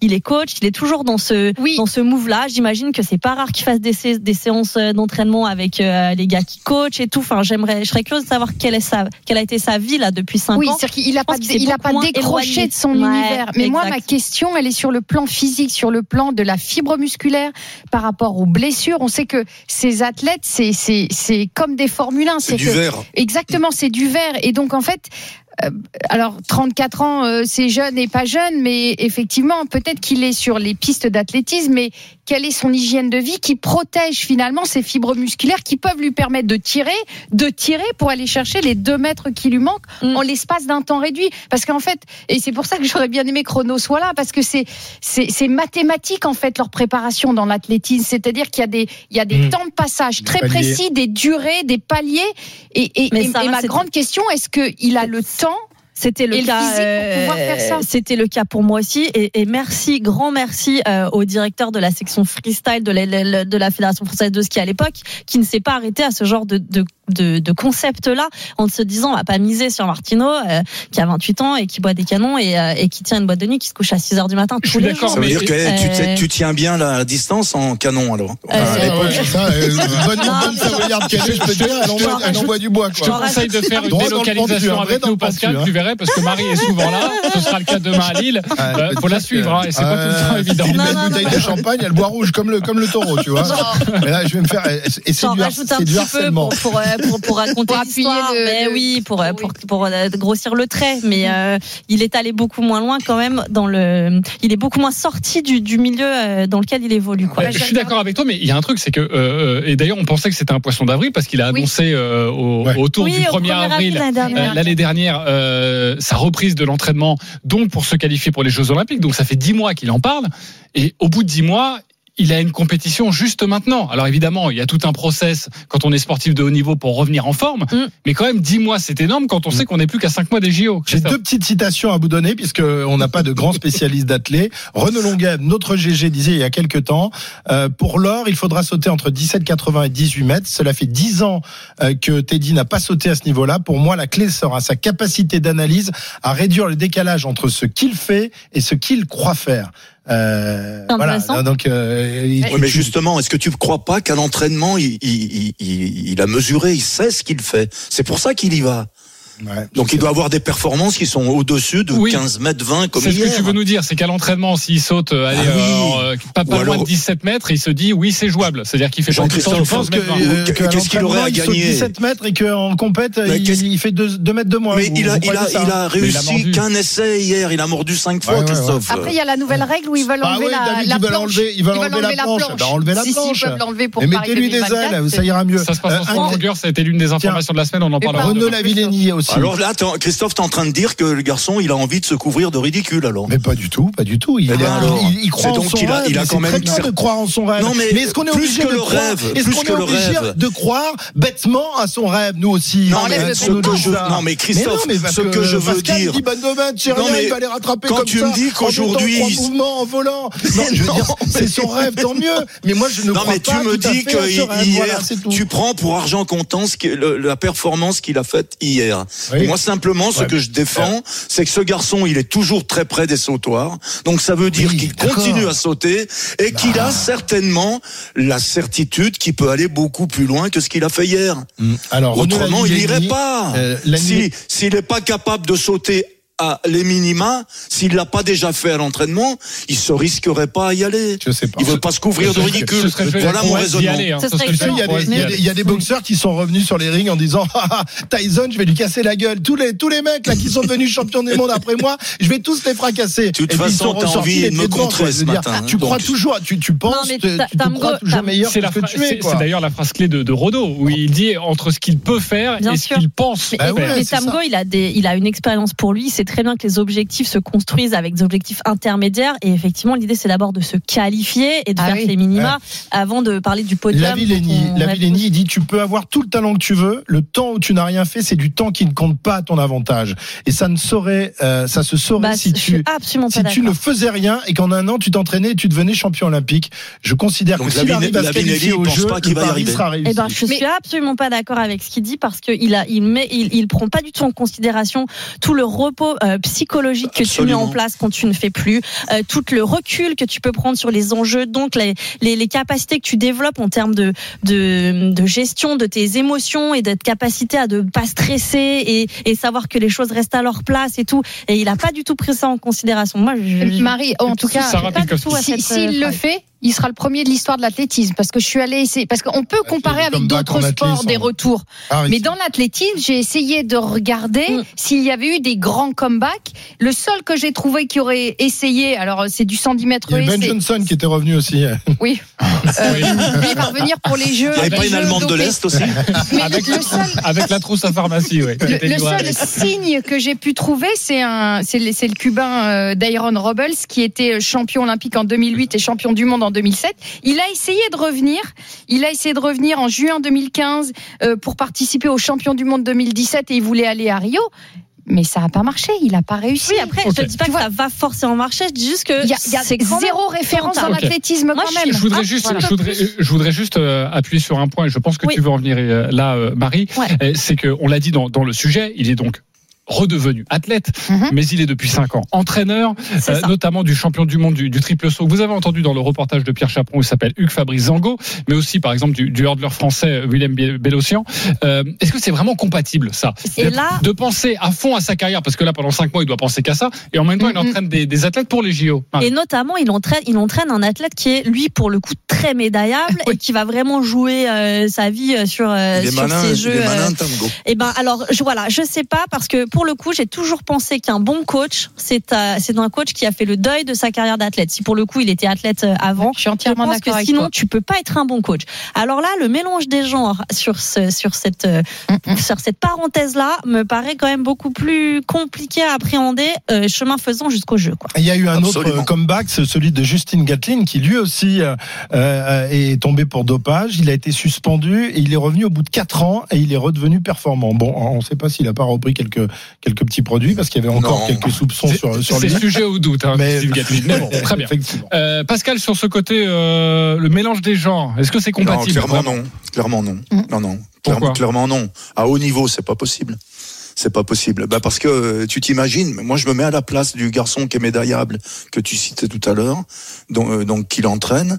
Euh, il doit se faire du souci quand même. Il est bon Dieu, il, va, il va, il veut participer aux Jeux Olympiques, mon entraîneur, donc il va être mon concurrent. Et voilà pas que je vais devoir euh, boire tous ses conseils jusque là. Euh, moi, je, je trouve que c'est non, ça, ça peut pas faire quoi.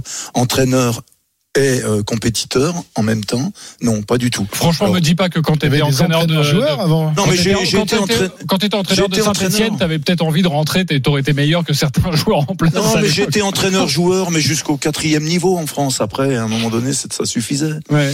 Il fallait. voilà. Ça me fait un peu penser à Thierry Henry, qui a connu un échec Mm. à Monaco quand il a Ah oui. euh, trouvé son premier banc et ça a été compliqué pour lui bah, d'être devenu entraîneur parce qu'il avait un peu envie d'expliquer euh, Ouais. euh, ce qu'il fallait faire et plutôt d'être à la place des attaquants qui étaient en place à, à l'époque. Ça me fait un petit peu penser à ça pour l'histoire de Teddy Tamgo. On en reparlera dans cette émission. On lui souhaite évidemment de réussir Bien ce défi sûr, fou, bien sûr. déjà de se qualifier. On en débattait ce matin. C'était important d'en parler dans les grandes gueules du sport et on lui souhaite le meilleur. hein. C'est un ami de la maison, Teddy Tamgo.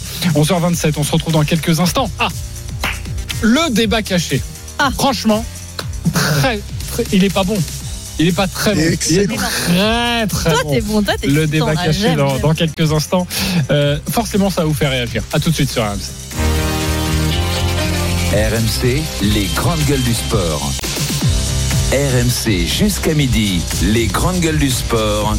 Jean-Christophe Drouet. 11h32, toujours avec Christophe Cessieux, Marie Martineau, Sarah Pitkowski, Pascal Duprat. Restez bien avec nous dans une dizaine de minutes. Les GG contre-attaque, les GG qui ont proposé euh, des débats ce matin. À vous de choisir votre débat préféré. Pour l'instant, c'est Marie Martineau avec Isora Tibus qui est en tête. On va parler de, dopage et de stratégie de défense avant les Jeux Olympiques. Elle est en tête pour l'instant, mais évidemment, tout peut encore changer. Vous avez 10 minutes pour aller voter sur le compte Twitter des grandes gueules du sport. Mais tout de suite, goulûment, passionnément, c'est le débat caché. Ne leur faites pas confiance, ils vous tendent un piège. Ce sont des bandits de grand chemin. Je vous ai préparé donc un débat caché. Vous ne savez rien, vous connaissez le principe, mais vous allez devoir débattre. C'est sur la réaction, le sentiment, pas besoin d'avoir des connaissances sur le dossier. C'est comme ça que l'on choisit un bon débat caché. Et je pense que celui-ci est un très bon débat caché. Le guet-apens du jour, c'est ça. Il n'y a pas de t'as l'âge ou t'as pas l'âge. Ça veut rien dire ça. Moi tu me parles pas d'âge. Le football il a changé. Moi, tu me parles pas d'âge. Le football, il a changé. Deux expressions de Kylian Mbappé devenues cultes. Deux expressions qui ne pourront bientôt plus être exploitées. La raison? Début février, la star du football français a formulé une demande auprès de l'Office de l'Union européenne pour la propriété intellectuelle. Son objectif? Protéger davantage son image et ses marques. Si sa demande aboutit, il sera par exemple impossible pour une enseigne de commercialiser des t-shirts floqués avec les deux expressions que vous avez entendues de Kylian Mbappé. Précision avant ce débat. En 2019, le capitaine des Bleus avait déjà demandé la protection de sa célébration après un but. Vous savez, les bras euh, Croisés, ça, avec Ouais. euh, les mains sous les aisselles. Notre débat. Mbappé qui protège ses phrases cultes. Est-ce que vous trouvez ça grotesque? Oui ou non Christophe Cessieux. Oui. Pascal Duprat. Oui. Marie Martineau. Non. Sarah Pitkowski. Non. Pascal, pourquoi, pourquoi oui? Pourquoi grotesque Donc en fait, s'il fait appel à la propriété intellectuelle et s'il veut déposer euh, de manière à ce que sa marque elle, elle soit exclusive et qu'on puisse plus utiliser ces phrases cultes, c'est euh, pour capter un maximum de pognon. Eh oui. On est D'accord. Bah oui. Ok. Pas sûr. Donc la question c'est euh, jusqu'à quand et combien Voilà, c'est Ouais, mais il va avoir un petit salaire à Auréal, donc il faut bien tout. qu'il fasse rentrer des sous par ailleurs quand même, Pascal. T'es- Non, mais pas compte la c'est tout. paupérisation quand même des C'est footballeurs, c'est plus. C'est tout. Qu'il protège son nom, qu'il protège euh, sa marque, s'il a une marque. Mais bon, quelques phrases comme ça, parce que jusqu'à preuve du contraire, euh, le football a changé. Bon, Le football, alors, on- il a changé. on va, football, on va il a plus pou- changé, ouais. on va plus pouvoir le On dire. met deux sujets. Ah d'accord, ok. Non, ben voilà, ben, jusqu'à quand et combien? Euh, bah, bah, J'emboîte le pas sur une question fondamentale pour toi, Pascal, et après vous allez pouvoir réagir. Euh, ta causerie à Toulouse, euh, quand vous vous maintenez in extremis, c'était miraculeux. Pourquoi cette causerie, tu l'as pas déposée? Ben, Parce que Canal l'a fait avant moi. Ah, mais si, d'accord. Mais, et, si- et- et donc, et donc si, si tu reviens en arrière, tu je, changerais me, je me dis, non, pff, franchement, Oh, après ça... dé- Bon, oui, au, au nombre de vues, euh, oui, ben apparemment voilà. c'était gigantesque, d'accord, mais bon...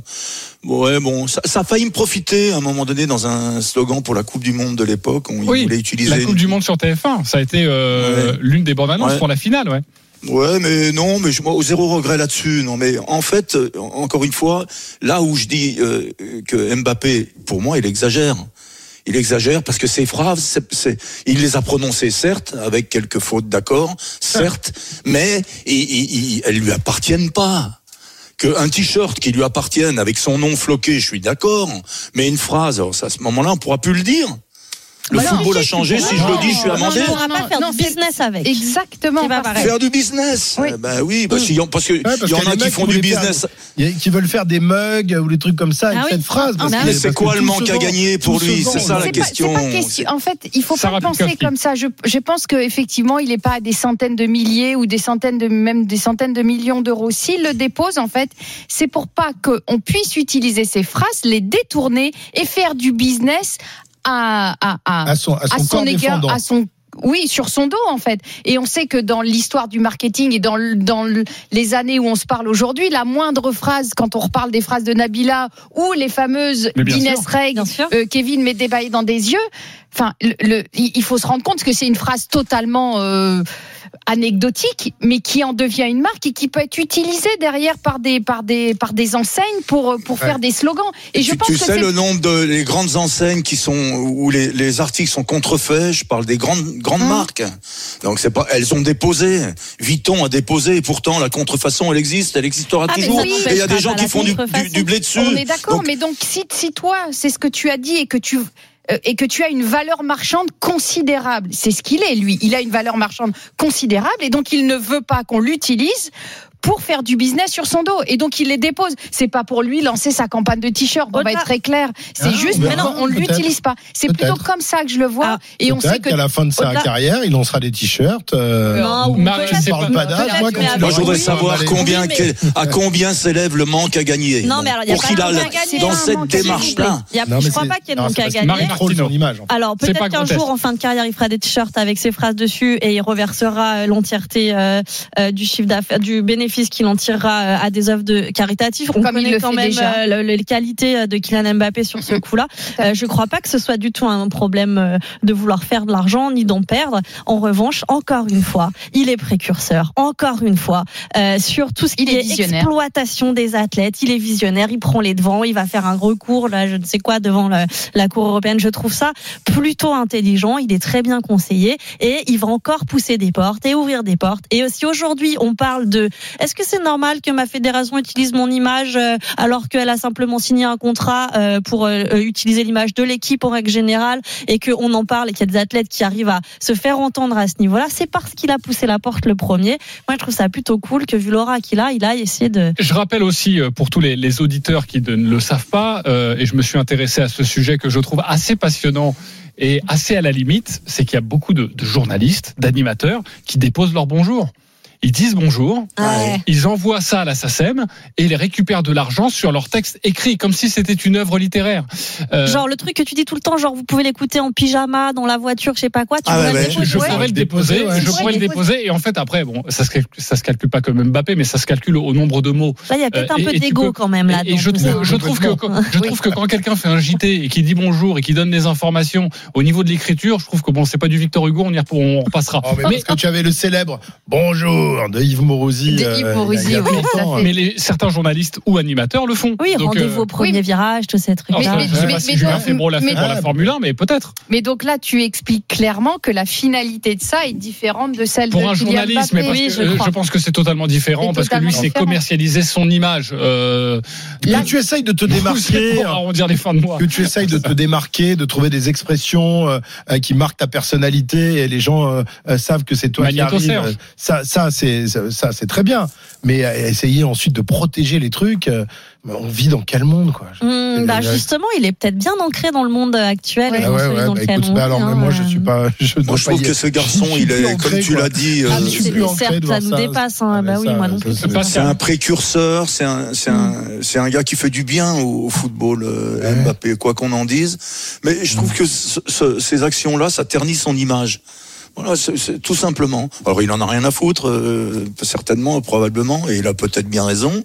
Mais pff, moi, ça fait trop. euh, Mais est-ce que tu que peux Ça entendre fait trop mercantile. De quoi, Mais en fait, c'est- justement, je, je pense pas que ça soit mercantile. Est-ce que Marie l'a souligné et a mis le doigt dessus Et c'est vrai qu'on en parle peu parce que lui en parle peu.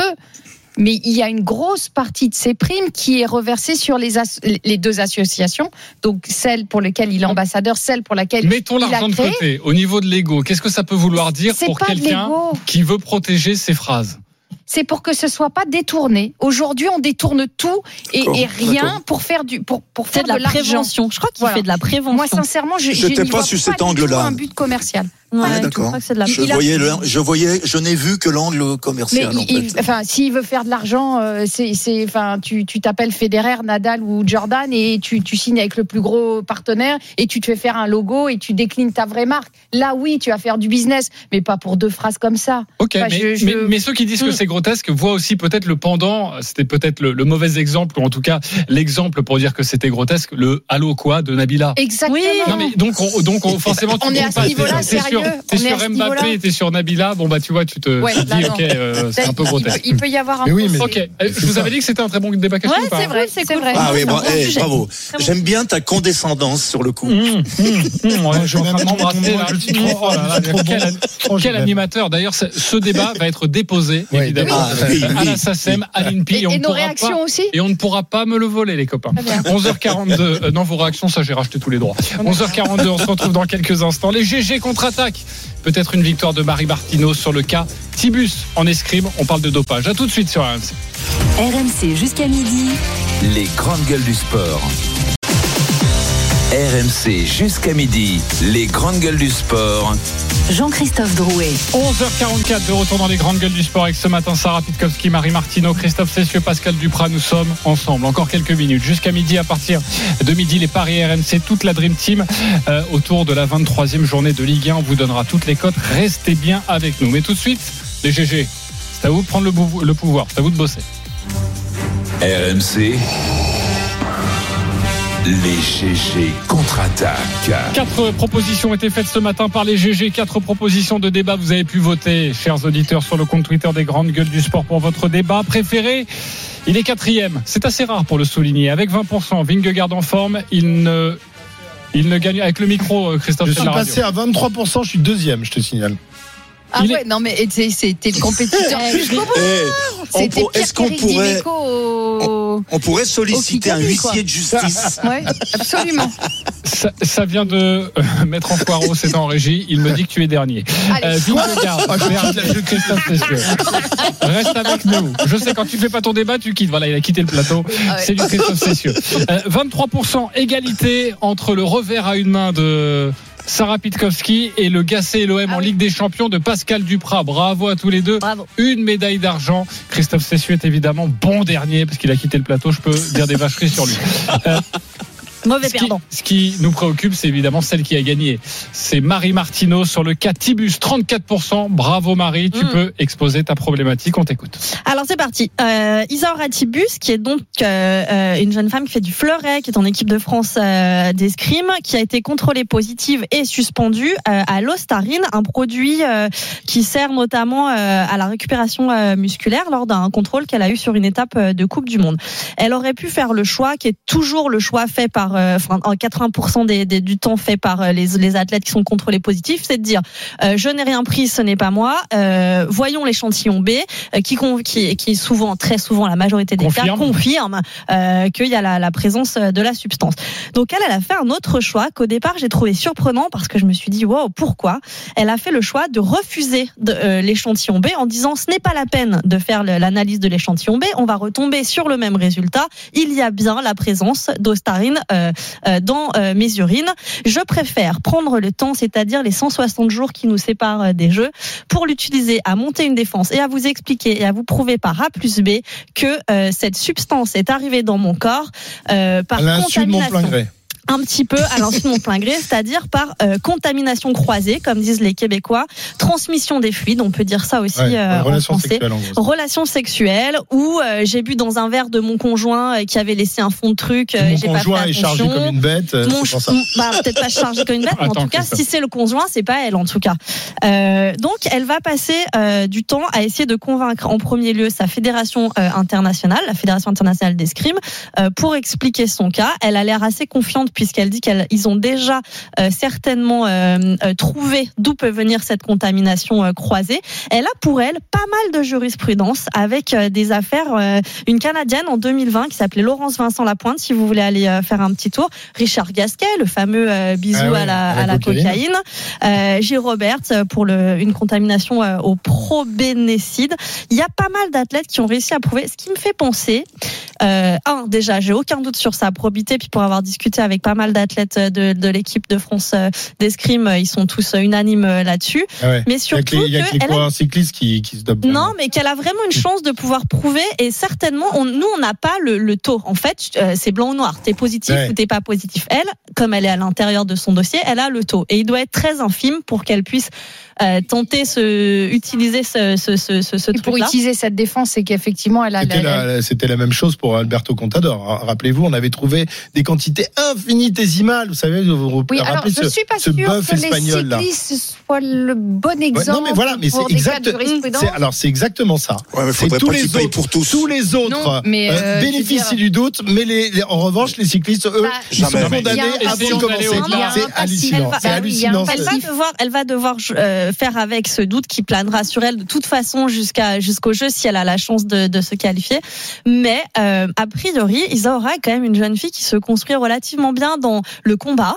C'est pas qu'elle fait pas Ouais. un sport de d'épée pour rien, enfin de, euh, Fleuret, ouais. de- le fleuret pour rien. Et ça, si vraiment elle est euh, déclarée blanchie, dirais blanchie, euh, ça pourrait que ça devienne vraiment un combat qu'elle ait mené et qui l'amène jusqu'au succès et que ça, ça la serve vraiment dans sa construction. euh, jusqu'au C'était l'une des informations de la semaine. Elle a publié un communiqué en dévoilant sa stratégie où elle a indiqué, tu en as parlé brièvement, avoir déjà identifié l'origine probable de cette contamination. Vous pouvez réagir évidemment les GG. C'est un débat important que l'on a à quelques mois des Jeux Olympiques. Pascal Duprat. Oui, moi j'ai simplement une question euh, à Marie, parce que tu as bien bossé sur le sujet, bravo, c'est très intéressant. Le produit en question, euh, Anabolisant. quelles sont ses propriétés? C'est un stéroïde C'est un anabolisant. stéroïde anabolisant, Ah, ok. c'est l'ostarine. ça imite les effets de la testostérone, euh, en soi avoir le même effet que les stéroïdes anabolisants. Ça, on en trouve dans pas mal de compléments alimentaires. Ce- ce- ce- ces produits, ou en tout cas ces traces de, de, de, de produits dopants, il y en a un nombre qui sont associés à des compléments alimentaires, enfin de- dans les dossiers, puisque Simona Alep, qui elle a été suspendue pendant un an et demi aujourd'hui a enfin pu, donc elle a dû attendre un an et demi avant de pouvoir être auditionnée par le TAS et se défendre. Et donc en fait, je pense que c'est la crainte de, de l'équipe d'Isaora, c'est de se dire que ça sert à rien d'aller perdre du temps Sur à avoir l'échantillon B. B. Tout à fait. Gardons le, le- le maximum de temps pour aller me défendre, mais faut-il encore qu'elle soit entendue? C'est-à-dire Rien un laps de temps où on a l'impression que, alors là, c'est totalement aléatoire, c'est-à-dire que le temps dans lequel Mm. le sportif peut se défendre, enfin moi, pour moi, c'est totalement incompréhensible. C'est Ah ouais. incompréhensible. C'est-à-dire que là, Simona Alep, elle, elle, elle se défend au bout d'un an et demi. Donc pendant un an et demi, elle n'a pas pu jouer au tennis. Si on dépasse le cadre de la défense, mais aussi de savoir si elle a pris euh, volontairement ou, non, parce que Oui. nous n'en savons rien, euh, cette, cette substance. Euh, pour un athlète, elle a 32 ans, euh, ça devrait être ses derniers ou avant-derniers Jeux Olympiques. Ouais, Euh, hein. c'est une championne euh, de l'équipe de France. Les JO sont à Paris. Comment aussi après mentalement se relever de ça? Parce que euh, on pense à l'entraînement. D'ailleurs, elle le dit. hein, elle s'entraîne toujours forcément pour garder la forme. Elle ne peut plus participer aux compétitions parce qu'elle est suspendue. Euh, comment elle peut continuer à viser cet objectif en ayant cette épée de Damoclès euh, Eh bien, en tout sans cas, mauvais jeu de mots avec c'est les ce qu'on m'a laissé entendre euh, dans, dans les rangs de l'équipe de France, c'est de dire euh, elle est capable d'en tirer le meilleur parce que si elle est vraiment blanchie, elle aura fait de ce combat à, à, à, à- à ce qu'on reconnaisse qu'elle ne s'est pas dopée un truc qui l'aura euh, tenu en tension et amené dans les meilleures conditions euh, jusqu'au jeu. Juste pour vous dire, ce produit, donc au départ, est un médicament destiné à augmenter la masse musculaire, la densité osseuse chez les personnes âgées ou fragiles, par exemple pour les malades de- du cancer. Un usage détourné en a fait une substance très prisée dans les salles de musculation, dans le milieu du MMA, en athlétisme, sur les épreuves de force ou en rugby.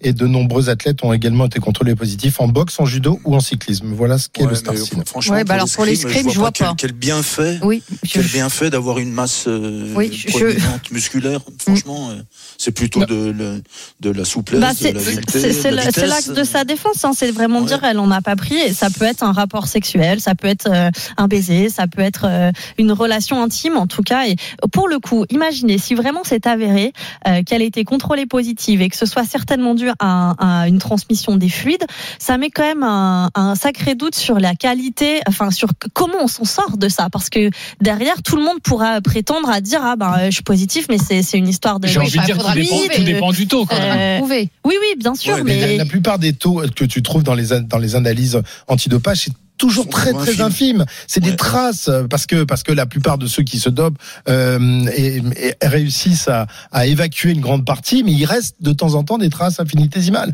Mais tu trouves Mais- jamais mais des taux hallucinants, sauf chez Ben Johnson. mais, mais oui, bon. ça c'est les anciens. Ou Ouais. lui qui pissait violet, là, c'était qui déjà C'est le nageur. Ah oui, le nageur nageur chinois, chinois. ouais. Ouais. Je, c'est, je, je suis, je suis d'accord effectivement sur ce, sur ce dossier. Je, j'ai du mal à, à, à imaginer cette championne euh, que je connais un petit peu pour avoir un peu suivi l'escrime. Mais bon, c'est toujours, euh, c'est- voilà, c'est un Mais Christophe a raison, c'est toujours le problème. subjectif. C'est-à-dire que c'est Mais parce que- subjectif. parce qu'elle est française et que vous la, Non, la connaissez ouais. et qu'elle fait de l'escrime et qu'elle est sympathique, euh, vous, euh, voilà, elle, elle ne peut pas être dopée. En, en revanche, Non, mais c'est le délit de sale gueule ou de, sur le ou de- ou de produit. bonne gueule en fait. Oui, mais ça a Euh, c'est- pas de c'est- sens c'est sur le juste une, produit, impression. C'est juste une impression. On n'en sait rien. Moi, j'en Oui. sais rien si elle a, si elle s'est chargée ou non. Je, je me permettrai pas de dire, mais.